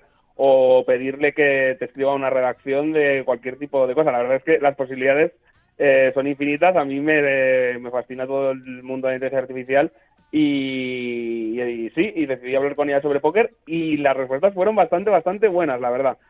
Oye, antes de empezar a ver las preguntas y respuestas de, de, esta curiosa entrevista que hiciste, eh, tú como fanático de la, eh, de, la inteligencia artificial, ¿no te da un poco de miedo a la velocidad que está avanzando esto? Va a llegar un punto en el que en el que no sepamos si unos textos los ha redactado un ser humano o los ha redactado... Bueno, no es que va a llegar el punto, es que ya ha llegado el punto en el que tú no sabes si esa respuesta ha sido formulada por una persona o por una máquina eh, y con qué condicionantes. O sea, está yendo todo como demasiado rápido en este campo, ¿no crees? O eso, es, lo que a mí me da la impresión. Sí, sí, vamos. O sea, en los últimos, los últimos meses la verdad es que están saliendo, no paran de salir noticias de eh, tanto de generación de imágenes, de vídeos, eh, con ChatGPT.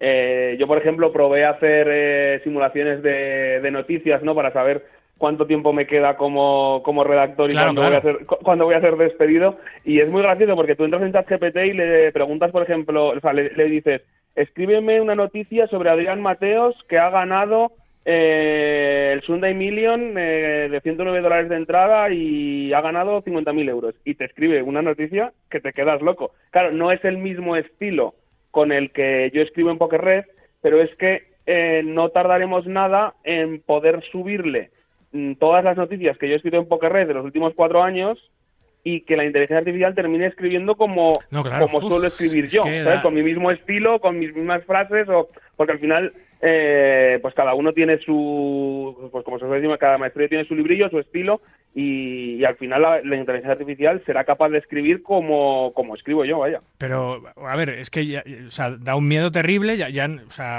imagínate a nivel académico, por ejemplo. O sea, eh, tú ahora mismo, eh, los chavales que están en el instituto los chavales que están en, la universidad, eh, pueden ir a estos chats artificiales, oye, hazme un artículo sobre esto, o genérame, hazme un, lo que sea, un comentario sobre esto, o, o escríbeme sobre esto, y tú se lo presentas al profesor.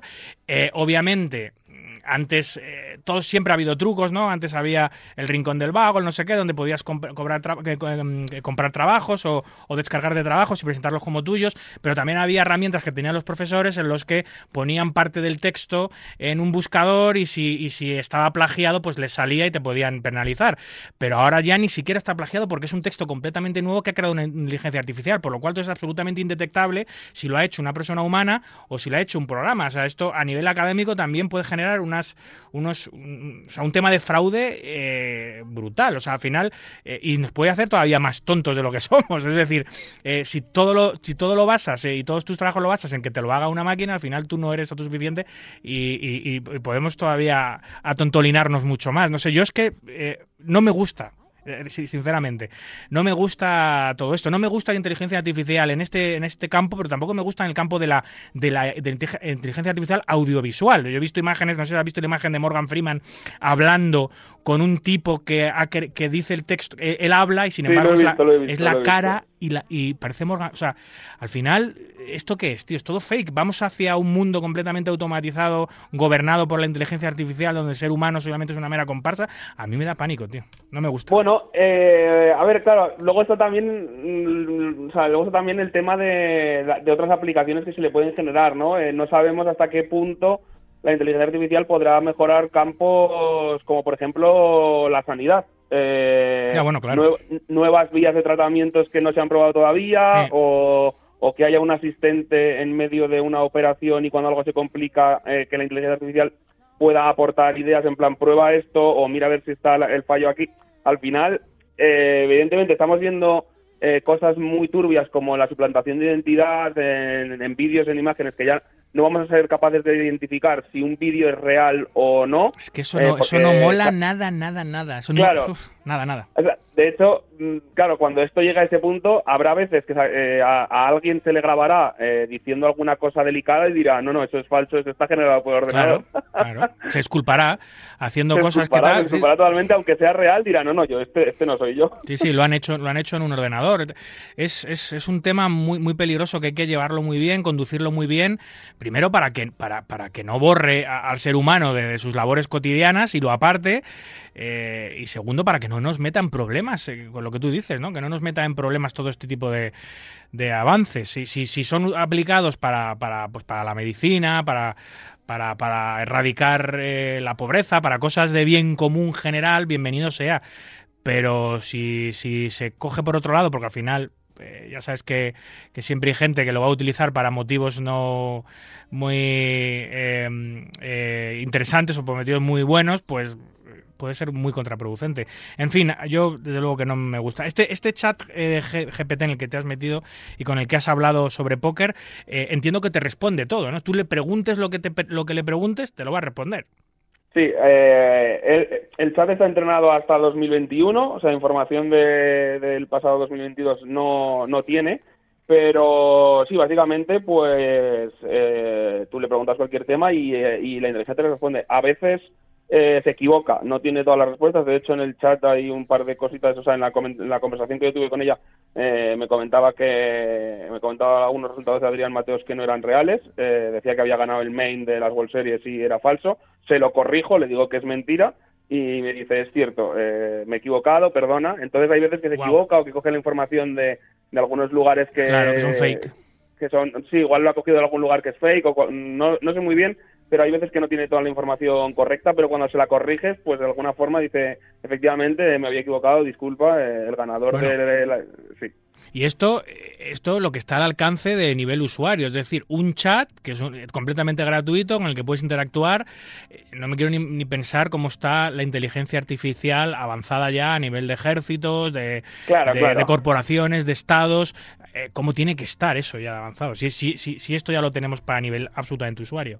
Efectivamente, si esto lo, tenía toda- si esto lo tiene disponible toda la, eh, toda la población, eh, a nivel militar, eh, no sabemos en qué punto en qué punto estarán, pero seguro que eh, están muy, muy, muy, muy, mucho más avanzados. Da miedito. En fin, ¿y ¿qué le has preguntado así, así por Pues encima? nada, eh, empecé, empecé por preguntas básicas, eh, que si le gustaba el póker, me decía que bueno, que como una inteligencia artificial, pues que no tenía, que no tenía gustos ni preferencias personales y, y nada, le- poco a poco le fui eh, metiendo preguntas un poquito más, pues bueno, más, más jugosonas, ¿no? Eh, empecé, pues, por ejemplo, qué habilidades son necesarias para llegar a ser un jugador profesional de póker y bueno, pues te hace, te contesta, además te contesta bastante, con contestaciones bastante extensas.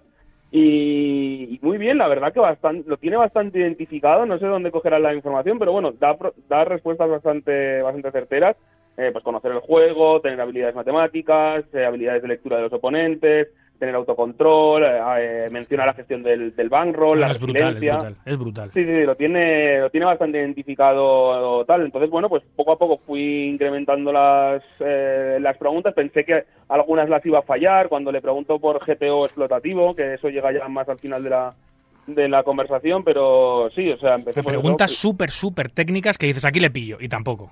Y tampoco, y tampoco, efectivamente. Eh, las que yo pensaba que iba a fallar fueron las de eh, qué estrategia es mejor, GTO o, o explotativo, que es la, la típica discusión, ¿no? Sí. Y nada, da una respuesta bastante genérica. Es cierto que no termina de mojarse porque al final, eh, bueno, pues consi- o sea, la respuesta que te da es que considera que, claro, depende de un montón de factores, ¿no? Eh, la habilidad de los jugadores, el stake en el que estás jugando, eh, etcétera, etcétera. Total, ¿no? pero es que no difiere mucho de lo que te respondería una persona humana o un jugador profesional, ¿eh?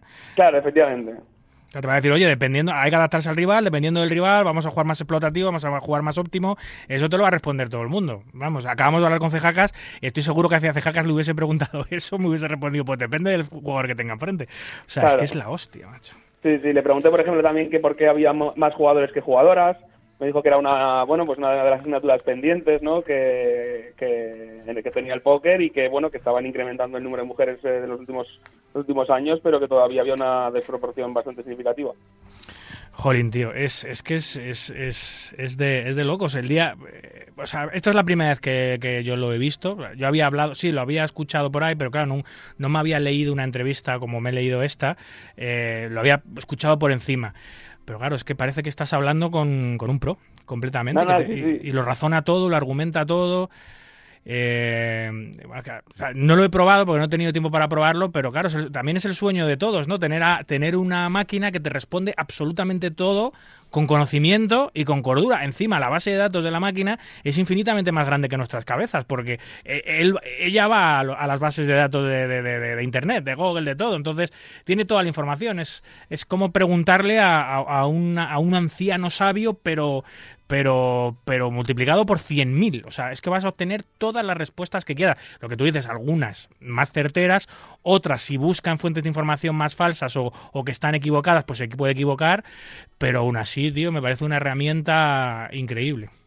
Claro, es que yo cuando, cuando empecé a hablar con ella pensé que, que no tendría respuesta para muchas de las preguntas porque pensaba que era un tema que no tendría eh, pues muy trabajado, ¿no? Pero es que cuando le empiezo a preguntar, por ejemplo, cuál sería una buena gestión del bankroll y empieza a determinar los, los puntos, ¿no? Pues establecer un límite, jugar los niveles adecuados, gestionar el dinero de manera inteligente, aceptar las pérdidas. O sea, de repente me doy cuenta de es que, o sea, estoy hablando de póker que pensaba que era un tema que no iba a controlar o que me iba a dar respuestas demasiado eh, genéricas como echando valores fuera, pero no, no, eh, lo tiene identificado. O sea, le hablas de, le preguntas cuál es una buena estrategia para gestionar tu bankroll y te, y te dice las, bueno, pues lo que te van a decir en, en cualquier escuela, ¿no? Como EducaPoker, ¿sabes? Que te van a, pues, las claves, ¿no? Para, para gestionar un buen bankroll. Entonces, No, pues y- la verdad que me sorprendió bastante. Sí, eh, yo veo que le preguntas un montón de cosas súper técnicas, cómo afecta la varianza en el póker.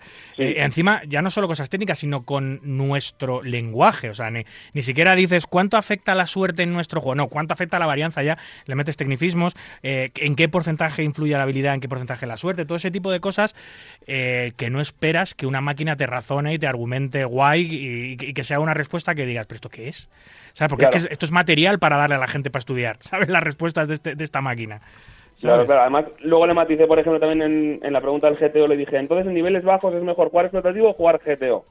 Y claro, empieza diciéndote que, que, que es difícil determinar qué estrategia es mejor, pero que en niveles bajos, como va a haber muchos más, jugadores cometiendo errores, pues que explotativo puede ser mejor. Ahí sí que se moja Sí, un sí, poco. no, eso es de locos, eso es de locos. que, que es lo que te va a decir un profesional. Es En niveles bajos, explotativo. Sí, en sí. niveles altos ya, pues más GTO, ¿no? Sí, sí, que si, es, si hablas también, le preguntas también sobre farolear, sobre si es mejor ganar con el showdown o sin showdown. O sea, Esa pensaba que no me la iba a contestar y me la, la del showdown, no showdown, dije, va, aquí te pillo.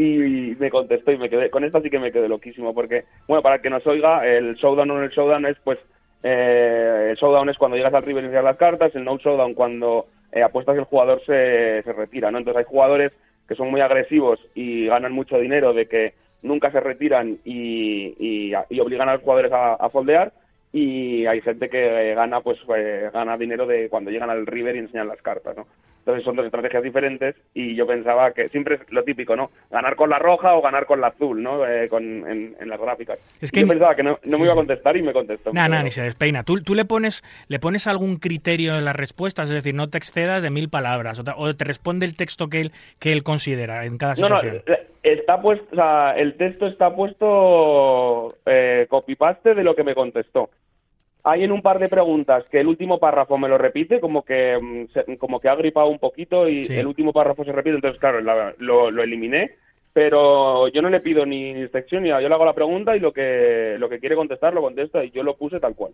Eh, a mí me da miedo, tío, porque a lo mejor dentro de 20 años, si seguimos aquí en Marca haciendo el programa, ya abuelillos, eh, no estoy hablando con Adrián Sevillano, a lo mejor estoy hablando con una máquina que habla igual que Adrián Sevillano, que expone sus razones igual que él y que me comunica igual que él, ¿sabes? Y, no necesito a Adrián Sevillano para hablar, o Adrián Sevillano me cuela, ese día no puede venir, y me cuela a su bot de inteligencia artificial, ¿sabes? Para hacer su tarea. Eh, o yo mismo, digo, hoy no puedo ir a Marca a hacer el programa, voy a poner el bot de David Luzago, que hable como David Luzago y pregunte como él y que presente el programa y lleve el programa. Eso a día de hoy parece una absoluta locura, pero viendo estos primeros avances de la inteligencia artificial, no es ni mucho menos descartable que en unas décadas pueda haber inteligencia artificial que conduzcan programas de radio. Es que es que es, o que es una cosa, tío. Eh, de hecho, ahora, ahora cuando lo, comentabas, no sé si lo has visto, pero se lo, le invito a todo el mundo que nos escucha que, lo, que le eche un ojo, porque hay un capítulo de Black Mirror de esto precisamente. ¿Ah, sí? Llegará un tiempo, un momento en el que eh, podrás eh, mm, cargar la información de una persona en un robot eh, y entonces, pues, eh, en, el, capítulo, gente que ha fallecido, ¿no? Pues un hermano fallecido que puedes seguir hablando con él, porque claro, lo mantiene vivo la inteligencia artificial y es tu hermano realmente el que te está hablando claro, es, lo, que, lo, que, lo que hablaría, cómo hablaría tu hermano, no es real, físicamente tu hermano, pero es exactamente, es la cabeza de tu hermano. lo que él diría, cómo hablaría, no, no, eso va a llegar, eso va a llegar. Eso va a llegar, va a llegar, va a llegar. Eso será, eso será eh, eh, el programa estrella del regalo de Reyes de, dentro de 50 años, será, o de 30 años. Eso será el regalo estrella de, Papá Noel, ¿no? Eh, recuperar un ser querido y poder seguir charlando con él. eso va a llegar. ¿Y tú qué piensas de todo esto, tío Adrián? ¿Tú, ¿No te da miedo? O sea, ¿cómo lo ves todo esto? A ver, sí que da un poquito de, miedo, pero al mismo tiempo va a ser divertido, ¿sabes? Eh, vamos a ver por dónde por dónde tira todo y vamos a ver cómo cómo evoluciona, ¿no? Al final eh, va a haber va a haber mm, o sea, va a haber aplicaciones de inteligencia artificial que van a ser muy buenas. Eh, vamos a poder seguir disfrutando de actores durante durante muchísimo tiempo, ¿no? Incluso después de fallecidos, pues Morgan Freeman va a seguir sacando pelis, Brad Pitt seguirá sacando pelis, eh, va a haber, bueno, va, va, a ser curioso, va a ser, va a ser curioso, no sé yo tengo ganas de ver por dónde por dónde tira todo, la verdad. Bueno, en fin. Bueno, luego el que quiera, el que quiera, no, vamos a extendernos más con la entrevista, que está súper bien y todas las respuestas, todas las preguntas que le hiciste son súper guapas. Hablas también, lo comparas al póker con el ajedrez, con el azar, con la ruleta, un montón de cosas súper interesantes que no tenemos tiempo, pero el que lo quiera leer tiene el artículo, tiene la entrevista entera en PokerRed, PokerRed, poker-red.com, ¿no? Que no, poker-red.com, que es eh, ya como siempre decimos, la web de, información de póker más importante de, habla hispana. Ahí, en las últimas noticias, las últimas 20, 25 noticias, está esa entrevista al completo que Adrián Sevillano ha hecho con, este chat de inteligencia artificial y es bastante recomendable que os lo leáis porque os vais a quedar bastante sorprendido. Pero bueno, luego el otro tema del del día y del año es el resumen que hacéis eh, cada principio, cada final de, dos, de año, cada principio de año, un resumen del curso pokerístico mm, del año que se acaba. Y no podía ser menos. Este año lo habéis vuelto a hacer, ¿no? Efectivamente, sí. Los últimos días del año siempre publicamos un, resumen. Yo vuelvo a abrir, eh, me vuelvo a leer todo Poker Red de todo el año, los titulares, ¿no? Para ir recordando cosas porque eh, sacamos al final un montón de noticias a lo largo del año y, hay que hay cosas que se te habían olvidado, ¿no? Entonces yo vuelvo a repasarme todo el año y voy seleccionando las noticias más importantes y hago, bueno, las que yo considero, ¿no? Que han sido las, las más importantes, que siempre puedo diferir, pues, eh, con, con alguien, ¿no? Que puede decir, oye, no he sacado esto, pero bueno, al final hago el resumen que creo que, que es lo que más ha representado a la Armada en este año y ha salido, ha salido un resumen bastante, bastante interesante, la verdad. Eh, un año más el póker español es lo más alto, David. Sí, o sea, ha sido un buen año, ¿no? Sí, ha sido, ha sido un gran año para la, para la Armada, eh, tanto en el póker online como en el póker en vivo. Eh, la verdad es que muy buenos resultados de, de, los nuestros. Tenemos a muchos jugadores en la élite, tanto de torneos como, como de cash. Eh, de spins también, ¿no? Pero ya sabemos que de spins, eh, igual que pasa un poquito con el cash, salen menos noticias. Entonces, aunque tenemos a jugadores de spins también en lo, en lo más alto, pues no han, no aparecen en el resumen, ¿no? Porque no hay muchas noticias sobre ellos. Pues vamos a ello. Los eh, mejores momentos de 2022 para, para tu gusto y el de Poker ¿cuáles han sido? Pues bueno, por un lado empecé haciendo un resumen de, de los pinchazos de, de, seis cifras, ¿no? porque ha habido un montón a lo largo, ha habido un montón a lo largo del año. Y bueno, eh, empiezo, empiezo ese apartado eh, poniendo un pinchazo justo que no es de seis cifras, ¿no? que es el único de cinco que he puesto, pero que para mí es mm, eh, uno de los más importantes del año, ¿no? Y es que Luis Rodríguez Turcomán hizo historia ganando el Sunday Million por tercera vez. Qué bestia. Eh, menuda bestia. O sea, solo había un jugador que lo había conseguido antes que él, que lo consiguió en 2018, que es Artem Bezenkov, y, y Luis ganaba, ganaba en junio su tercer Sunday Million, y aunque ganó 80.000 80 mil dólares que no entraba en la sección de pinchazos de cifras, pues lo quise incluir porque me parece que es histórico, vaya. Sin duda, sin duda. Y bueno, pues junto a eso, junto a ese eh, premio, ese pinchazo de, de Luis, pues tenemos un montón de pinchazos de Juan, de Sergi, eh, de, de, de Jonander Martínez, de Jounas, Soraya también está por ahí, que ganó, que ganó un Sí, scoop. la única eh, mujer, ¿no? Con, con un premio de seis cifras este año. Diría que, diría que Bueno, sí. Leo, no, Leo no, porque Leo, el brazalete de Leo fue hace dos, vale, fue en 2021, brazalete de Leo, Sí. vale, sí, sí. Exacto.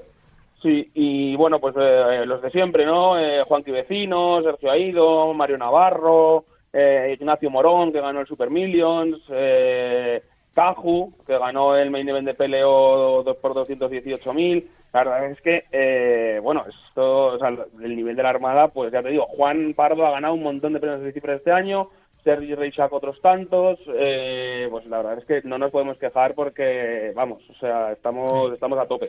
Yo, yo que sabes, Adrián, que al principio de la sección de noticias del programa siempre empiezo con los pinchazos de esa semana de la Armada, pues, eh, a ver, los invitados habituales, todos sabemos quiénes son, pero sobre todo este 2022, eh, yo creo que el que más veces he nombrado, quizás empatado con Adrián Mateos es Juan Pardo. Los dos casi todas las semanas están eh, en esa lista. Luego Juan Vecino, de repente ha sido una explosión de este jugador este, estos últimos dos años salvaje. Este año cada, casi, casi Sí. todas las semanas le cito. Y, y bueno, y luego pues eh, otros viejos rockeros que, que, también, que también están a veces. Pero sobre todo, sobre todo te diría que los dos malagueños, eh, eh, eh, Juan Pardo y Juan y Adrián, yo creo que son los tres de, de- jugadores que más veces nombro en la sección de pinchazos de- de- del programa. Que han, han debido tener un año, bueno, han tenido un año 2022 salvaje los tres.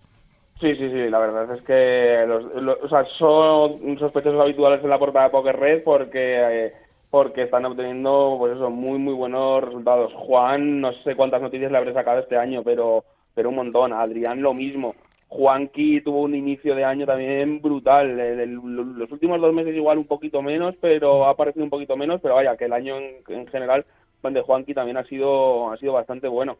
Y luego tenemos, como decías, a viejos rockeros como, como Caju, que Caju debe de jugar eh, 20 torneos o 30 Nah, torneos el, al año. el Roy de, el Roy de Caju es de, Claro. es de otro planeta. sí. Sí, o sea, Caju debe de jugar, no sé, eh, vamos, no me quiero mojar porque igual le estoy diciendo muy pocos, pero 20, 30 torneos al año y, y pincha durísimo, ¿sabes? O sea, Sí, si no te equivocas, ¿eh? desde luego en vivo no juega más. O sea, ni, ni de coña. En vivo que juega Caju. Juega los eventos de World Series que de PLO. Sí. eh, alguna vez que viaja por ahí a jugar algún evento de PLO, porque es, es lo que él básicamente juega. Y, eh, y lo, que, y lo, que- lo que él encuentra en eh, eh, tener más edge.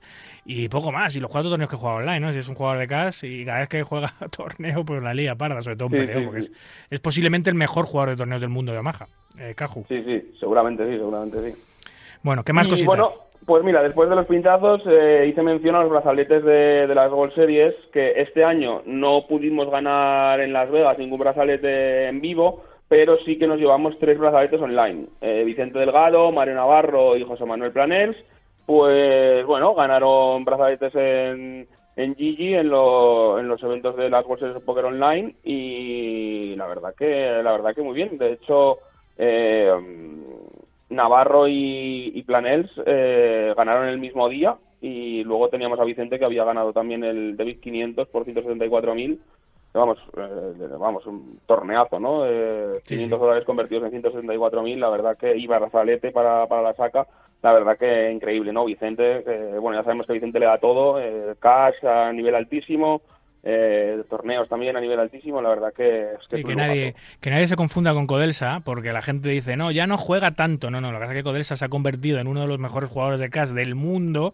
y ha dejado aparcado un poquito los torneos porque no tiene tiempo y porque no le renta por los niveles de cash que juega.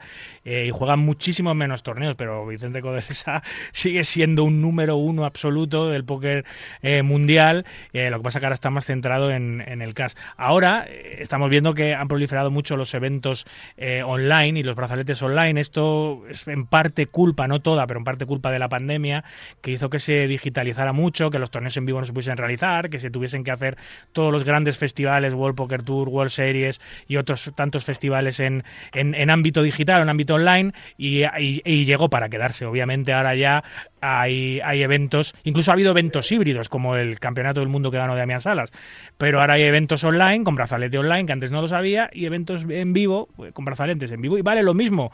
Te llevas un poquito menos dinero en los brazaletes online, porque generalmente cuestan un poquito menos, pero van el, brazalete es el mismo, es de World Series oficial. Efectivamente, efectivamente, la verdad que la verdad que eh, muy bien. A ver si este año podemos cambiar un poco la dinámica y en Vegas pues nos llevamos nos llevamos a un brazalete en vivo otra vez. Sí, ah, y hablando de, Vicente Codelsa, hablando de Cash, eh, también el Cash español haces referencia a que el Cash español está eh, a tope, ¿no? En lo más alto. Bueno, a ver, es que, claro, eh, del Cash pasa, el Cash pasa un poquito como los, con los spins, ¿no? Que, mm, que no hay, no suelen salir muchas muchas noticias, Ya sabemos que mm. todo el, todos los focos están siempre sobre los jugadores de torneos. Pero que nadie se equivoque porque, o sea, si en si eh, en, torneos tenemos a Madi, tenemos a Malaca, tenemos a, Sergi, tenemos eh, top mundiales, eh, en el CAS los tenemos igual. Lo que pasa es que no salen tanto. Es los, los que más lo están petando ahora son Ignacio Morón, Nacho Morón y, Roberto Pérez, de Jones. Y bueno, es que la han liado, la han liado gordísima este año. Nacho ha terminado el año como máximo ganador de PokerStars.com con 703 mil dólares eh, punto com, ¿eh? Punto com, ojo, no punto es. el, mayor ganador de PokerStar del mundo. Del mundo, exacto. El mayor ganador de PokerStars del mundo es español, se llama Ignacio Morón y ha ganado 700.000 dólares en 116.000 manos. O sea, o sea una, una, locura de, una locura de Nacho. y David Jones, eh, sí, a casi 8 ciegas, a casi 8 ciegas. Sí, sí. A casi 8 ciegas y David Jones ha quedado, ha quedado, ha quedado tercero. Estamos hablando de la clasificación de PokerStars.com que no de la global mundial. En la global mundial es cierto que ha quedado el quinto porque hay que meter otras otras salas donde... Sí, bueno, claro, porque meten los mercados regulados, las salas, eh, todas las salas que tiene PokerStars por ahí, sí, sí, porque es que es un, es un jaleo ahora, Dios, todo esto de... Juego en el punto FR, en el punto no sé qué, en el punto EU, en el punto PT, en el punto... Eh, de, verdad, hay tantas, hay tantas excisiones que, es complicado luego para, para nosotros a nivel de prensa, es muy complicado hacer los rankings porque es que PokerStars solo, ¿cuántas salas tiene PokerStars solo? Se tendrá 10 salas, eh, a lo mejor, o 8 salas, solo PokerStars. En fin. Entonces, pues eso. Y nada, o sea, además de que los resultados eh, hablan por sí solos y, y ahí están David Jones y, Nacho en lo más alto del póker internacional en, niveles de casa. Estamos hablando que son jugadores que han jugado todo, todo el año No Limit 2000 más. O sea, No Limit 2000, No Limit 5000, No Limit 10000. Eh, es cierto que no se han metido a jugar las partidas de No Limit 40000 y por ahí de, de Gigi, pero vamos, que están jugando en las mesas eh, en las mesas más duras. O sea, es que están jugando pues contra están jugando contra Stefan, están jugando contra Linus, eh, es que están jugando todos los días en unos setups de tres jugadores, de cuatro jugadores, que cualquier mortal se echaría a llorar nada más sentarse, ¿no? y, Están, y están ahí eh, peleando a tope. De hecho, Alexei Borokov, eh, Abrora, que es un, jugador de high stakes eh, de, que lleva en la escena pues más de una década, eh, hizo unos artículos muy interesantes también, que al que no los haya leído le invito a leérselos, pero ha situado este año a David Jones, a Roberto, como top 1 mundial de, de No Limit Hold'em, y a, Nacho lo pone lo mete en el top 10. A Roberto Pérez número uno del mundo, eh, ojo, eh, ojo. Sí, sí, lo ha situado como que es el jugador mejor, o sea, el que más en forma está eh, a nivel técnico, lo ha puesto a Divi Jones, que no ha ganado tanto dinero como, como Nacho este año en PokerStars, pero ya sabemos que al final pues la, la varianza y demás pues eh, hace su hace siempre su, su labor, ¿no? Pero vaya que Abrora eh, no tuvo ninguna duda en situarlo como top uno del mundo en este momento, a un español a, nivel de cash. Entonces, pues es que tenemos muchos motivos para estar orgullosos, David. Desde, desde, luego. Luego también hablas de botes gigantescos eh, en póker eh, online. Efectivamente. Este año se ha, batido dos veces el récord de póker online más grande. Eh, uno se batió en Gigi y otro, eh, o sea, y, poco después, justo, justo dos semanas después, se batió en CoinPoker. Eh, el de CoinPoker va a ser bastante complicado. Sí, bueno, en esa misma web, eh, ahora mismo, claro, claro, bueno, sí, explícame, pero ahora mismo es complicado batirlo, pero quizá en el futuro, si la criptomoneda sube, a lo mejor se vuelvan a ver botes de ese tipo, pero claro, es difícil, sí.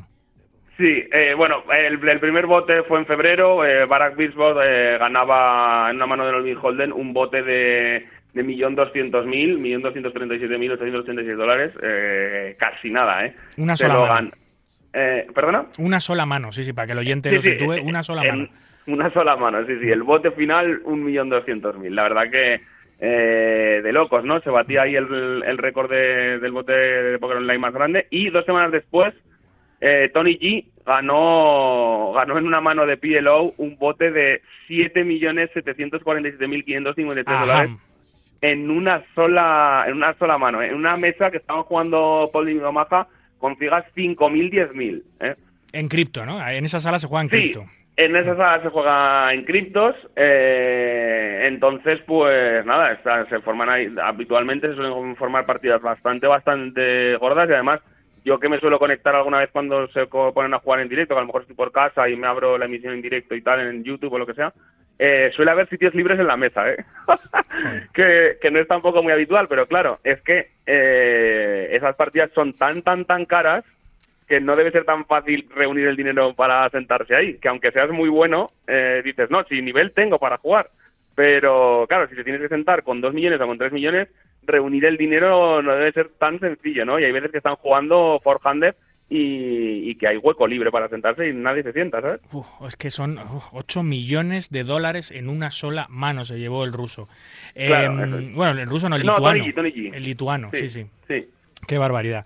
Eh, bueno, no sé si has leído la noticia, la he dado yo antes, que, mm, Daniel Negranu dice ahora que, bueno, no dice ahora, nunca había dicho lo contrario, pero que el dinero, que los 100 millones de dólares que dice Dan Bilzerian que ha ganado del póker, dice Negranu que sí, que sí, que son del póker, que él conoce muchas personas que han jugado las partidas privadas con Bilzerian, que Bilzerian le ha ganado 40 o 50 millones a algunos jugadores, que él es conocedor de eso y que no es, que para Daniel Negranu, Bilzerian no es un buen jugador, eh, pero que eso no quita que como se sienta con tíos mucho peores que él, que haya sido capaz de quitarles 100 millones, que, que él dice que eso es cierto, tío. ¿Qué te parece? Bueno, a ver, la fortuna del Sirian viene por lo que viene, porque su padre eh, Sí. manipulaba los mercados de valores y hizo una gran fortuna, entró a la cárcel por ello y ha heredado un montón de dinero por ello, aunque él dice que no lo, no lo heredó hasta los 39 años, no pudo rescatar el patrimonio de su padre hasta los 39 años y hasta entonces solo vivía del póker, cosa que no me creo.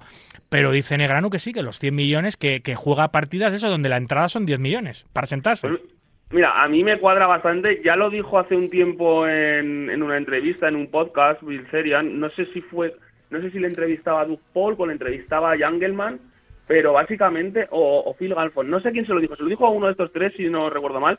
Y básicamente les dijo, mira, vosotros sois muy buenos y os dedicáis a jugar online y a jugar entre los mejores del mundo y demás, ¿vale? Pero eso tiene techo. Y Sí. sin embargo, sois tan buenos que nunca os invitan a las partidas privadas donde se mueve el dinero de verdad Claro, que es donde a mí sí que me invitan. claro. Entonces, eh, vosotros es- es- sí, podéis ganar un montón de dinero online al año, pero es que lo que vosotros ganáis al año, hay en partidas en las que juego yo que, que- y ya lo dijo una vez, y no, o sea, me cuadra bastante porque al final tiene bastante sentido, ¿no? Eh, en las partidas privadas grandes de empresarios, ¿a quién vas a invitar? ¿Vas a invitar a Linus?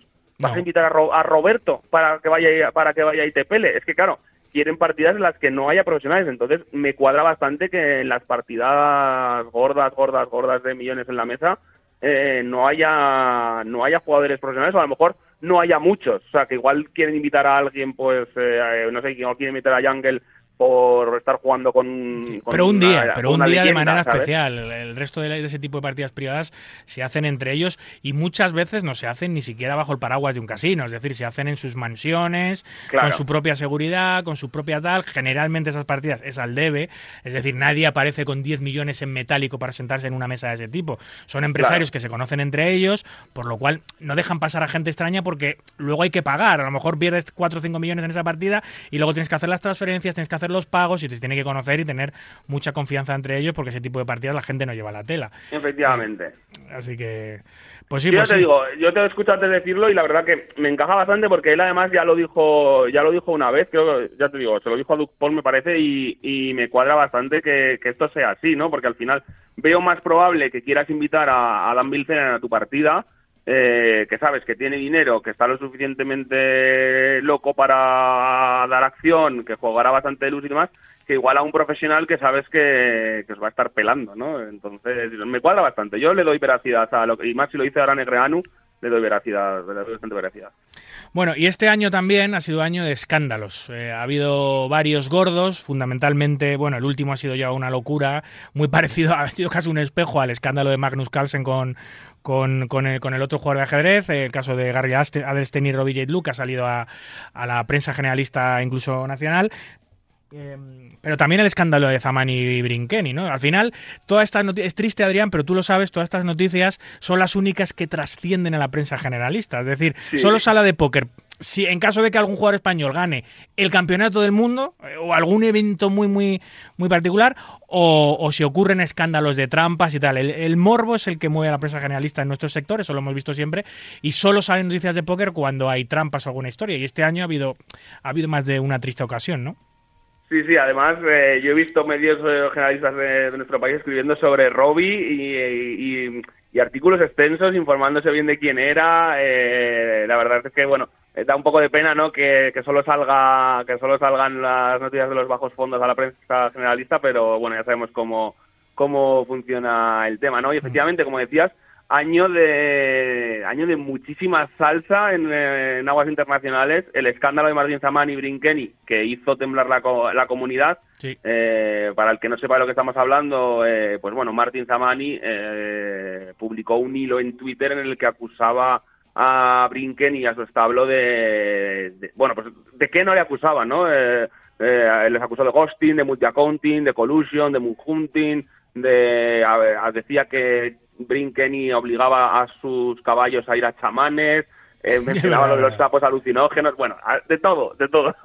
Un salseo salvaje, eso fue, eso llenó bien las portadas, eso nos ayudó, nos, nos ayudó mucho a los dos, ¿eh? a generar Sí. contenido para nuestras respectivas empresas. Sí, Sí, sí. la verdad es que era- fue una semana entretenida, fue una semana entretenida, la verdad. Y luego, Y ese por un lado, y luego lo de que comentabas, lo de Adelstein y Robbie, Robbie J. Liu, la mano de- del J4, que es una mano que yo creo que pasa ya la historia, ¿no? Y se la agencia Robbie, ese J4 va a, va a seguir dando mucho de qué hablar, o sea, no tanto la historia en sí, porque parece que ya se ha cerrado se ha cerrado un poquito la historia, pero bueno, que Robbie se queda con ese J4 y se ha hecho famosa, o sea, al final la mano le ha salido, le ha salido genial. sí, a ver, ella al final ha quedado en teoría libre de toda culpa, superó la prueba del polígrafo, aunque muchos dijeron que ese polígrafo estaba manipulado, que lo organizaba alguien que también estaba involucrado, no sé qué, ha habido mucha salsa, eh, todas las cosas indicaban, o todo parecía, todos los indicios parecían llevarla a la culpabilidad, de que estaba conchavado con alguien de realización o con alguien de fuera que le pasaba la información de las cartas. No es algo nuevo en nuestro mundo, tristemente. Hemos sufrido también escándalos en mesas televisadas anteriores. Todos quedan sin demostrar. Es una pena porque si alguien hace trampas al final queda indemne. No se va a saber nunca si era, si era así. Lo único que podemos hacer es reforzar. Nosotros, por ejemplo, eh, compartimos una mesa televisada, el Casino de Gran Vía de Poker Red, y, y estamos muy, muy eh, a la vanguardia, a la última en seguridad para que todo este tipo de cosas no, no pasen en el, en el póker español y esté todo controlado. Aparte de la honestidad de los trabajadores, eh, sobre todo que los software y, y los delays y permitan que, que sea todo limpio y transparente, pero eso es un problema, ¿no? Ha destapado un problema, ¿no? Eh, en las mesas televisadas y que alguien pueda recibir información de, de, la, de la propia edición o realización de, de esas mesas televisadas. Sí, efectivamente. De hecho, es algo que va a cambiar eh, dentro de muy poco, eh, yo creo, porque eh, en un futuro muy cercano, eh, en realización, en realización tampoco van a poder ver las cartas en, en tiempo real. ¿Así? Así que- sí, eso, eso, sí. eso, eso está bien, eso está bien, porque así absoluta, que esté absolutamente encriptado y que nadie Sí, pueda, que nadie pueda verla sino. Bueno, eso ya, eso ya lo hace Winamax. Por ejemplo, Winamax, eh, grabando las live sessions, eh, te encripta, te lo encripta todo. Es decir, al final solo tiene la clave para desencriptar em, eh, una persona del casino eh, que encima la persona que tiene la clave para desencriptar las cartas no tiene acceso a la realización, por lo cual no es un técnico. Los técnicos tienen que realizar el programa sin ver las cartas. Esto es una ventaja para la seguridad, pero es una desventaja para la realización, porque al final los técnicos no están viendo las cartas de los jugadores, por lo cual no pueden saber si es un momento de tensión, si es un momento importante, si va o no a hacer una cosa u otra, no se pueden anticipar a los movimientos porque no saben qué, lleva, pero a nivel de seguridad es mucho mejor, claro. Claro, claro, pues esto, esto va a cambiar en, el, software que se usan en la mayoría de mesas televisadas del mundo. Eh, creo que el desarrollador ya está, ya lo tiene bastante, eh, bastante avanzado el tema para que eh, las cargas estén ocultas y no pueda verlas en directo nadie. Entonces ya, sea, ya saldrán directamente en el stream y la verdad que muy bien, aún así, pues como decías, nosotros siempre intentamos eh, bueno, llevar la seguridad al máximo, eh, no permitimos los móviles en las mesas, al final eh, ponemos todo de nuestro lado para que no haya ninguna filtración de ningún tipo y, todo, en nuestro caso, todo va, todo va como, como, debe de ser. Y por último, eh, bueno, los dos lustros, la década que lleva como profesional el mejor jugador de la historia de nuestro país, Adrián Mateos.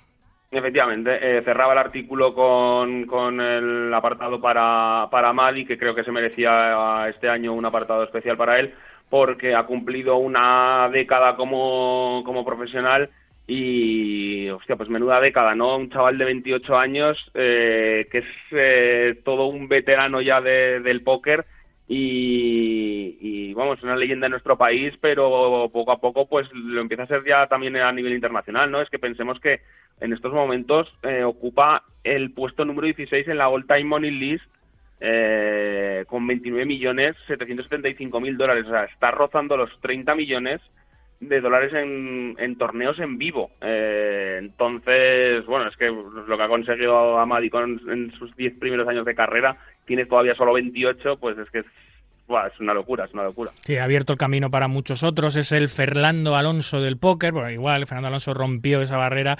Nunca habíamos tenido una gran estrella de la Fórmula 1. Él apareció.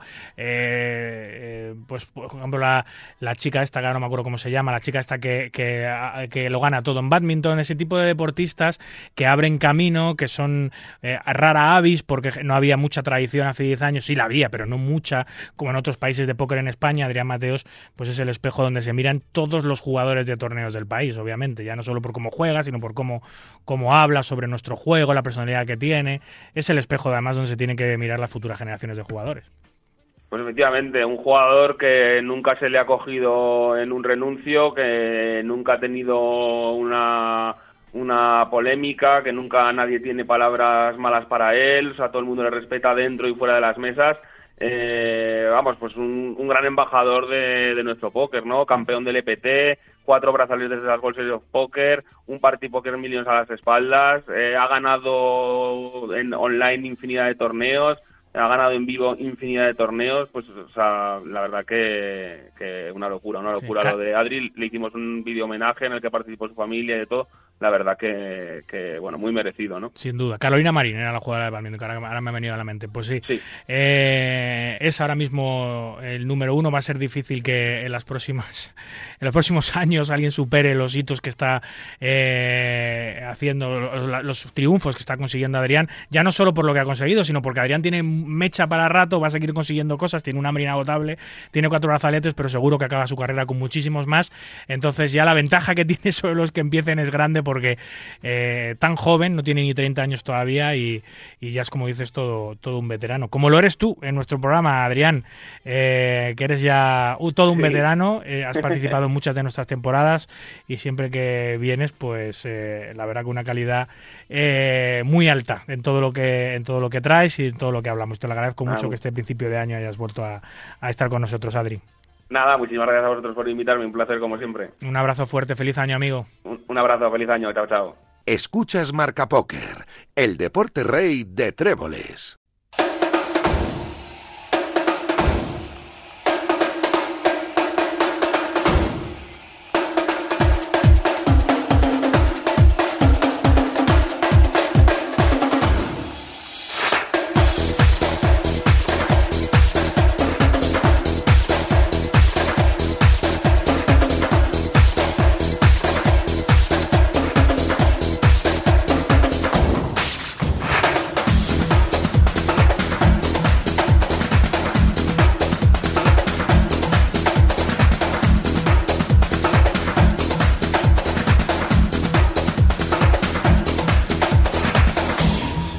Bueno, pues generalmente a estas alturas del programa solemos conectar con los diferentes torneos nacionales, los más importantes, los torneos nacionales o los que han organizado eh, organizadores eh, patrios fuera de nuestras fronteras, pero a principios de año hay poca cosa, hay poco material del que hablar, eh, pero sí que hay nuevos proyectos y nuevas sorpresas y, por ejemplo, uno de los organizadores privados más importantes de este país, Dani Albert, nos va a comentar esta noche, pues, qué se avecina el año 2023 para su circuito emblema, el Spanish Poker Festival. Buenas noches, feliz año, Dani.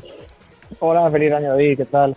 Pues nada, pues eh, ansiosos estamos porque nos cuentes, porque parece que viene cargadito de novedades y una muy gorda que os vais de vuestro sitio fetiche, vuestro vuestra gran plaza. Eh, cuéntame.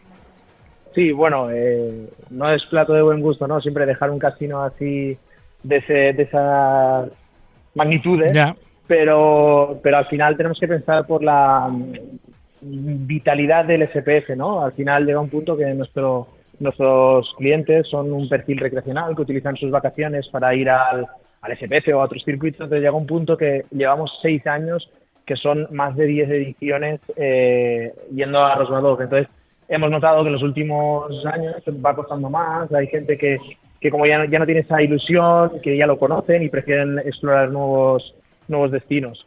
Entonces, pues bueno, nos hemos tenido que adaptar como siempre y, hemos buscado otro destino y hemos intentado poner un poquito de, aire fresco a lo que es el SP. Además, un destino que, que es muy interesante, que está de super moda, que se puede convertir perfectamente, bueno, ya lo es, en uno de los centros del póker europeo y que tiene muy buena pinta, ¿no?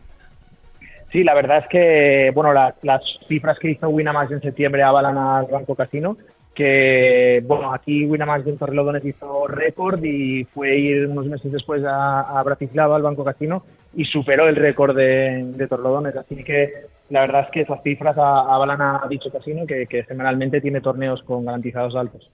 Bratislava es la ciudad elegida, que hace, hace dos o tres añitos nadie habíamos oído hablar de ella, pero que de repente ha habido un terremoto de eventos alrededor de los casinos de, la ciudad y, se ha convertido, como decíamos, en casi, casi, casi, casi el epicentro del, del además con lo bien situada que está, en el epicentro del póker europeo. Sí, eh, estratégicamente está bien situada, así como Kings tiene muy cerca a Alemania, eh, Bratislava tiene muy cerca a Viena y los casinos en Austria actualmente no tienen torneos de póker. Mm. Entonces Viena el poder adquisitivo es muy alto y está a 40 minutos de, de, la capital eslovaca. Sí, sí. ¿Cuándo, ¿Y cuándo vais para allá? Pues 11 y 17 de diciembre de 2023. Esta vez sí que lo vamos a plantear como una gran final, donde todos los rankings de, que hagamos de los eventos durante el año están destinados a, a paquetes para esa gran final. Vale, o sea, el, esquema de, del circuito es parecido, bueno, es similar al que teníais años anteriores, lo que ahora desemboca en el Banco Casino de Bratislava en vez de Robadov. Sí, correcto. Y, eh, antiguamente hasta ahora siempre se hacían una, dos, tres paradas. Esta vez va a ser una y va a aglutinar absolutamente todos los clasificados para esa.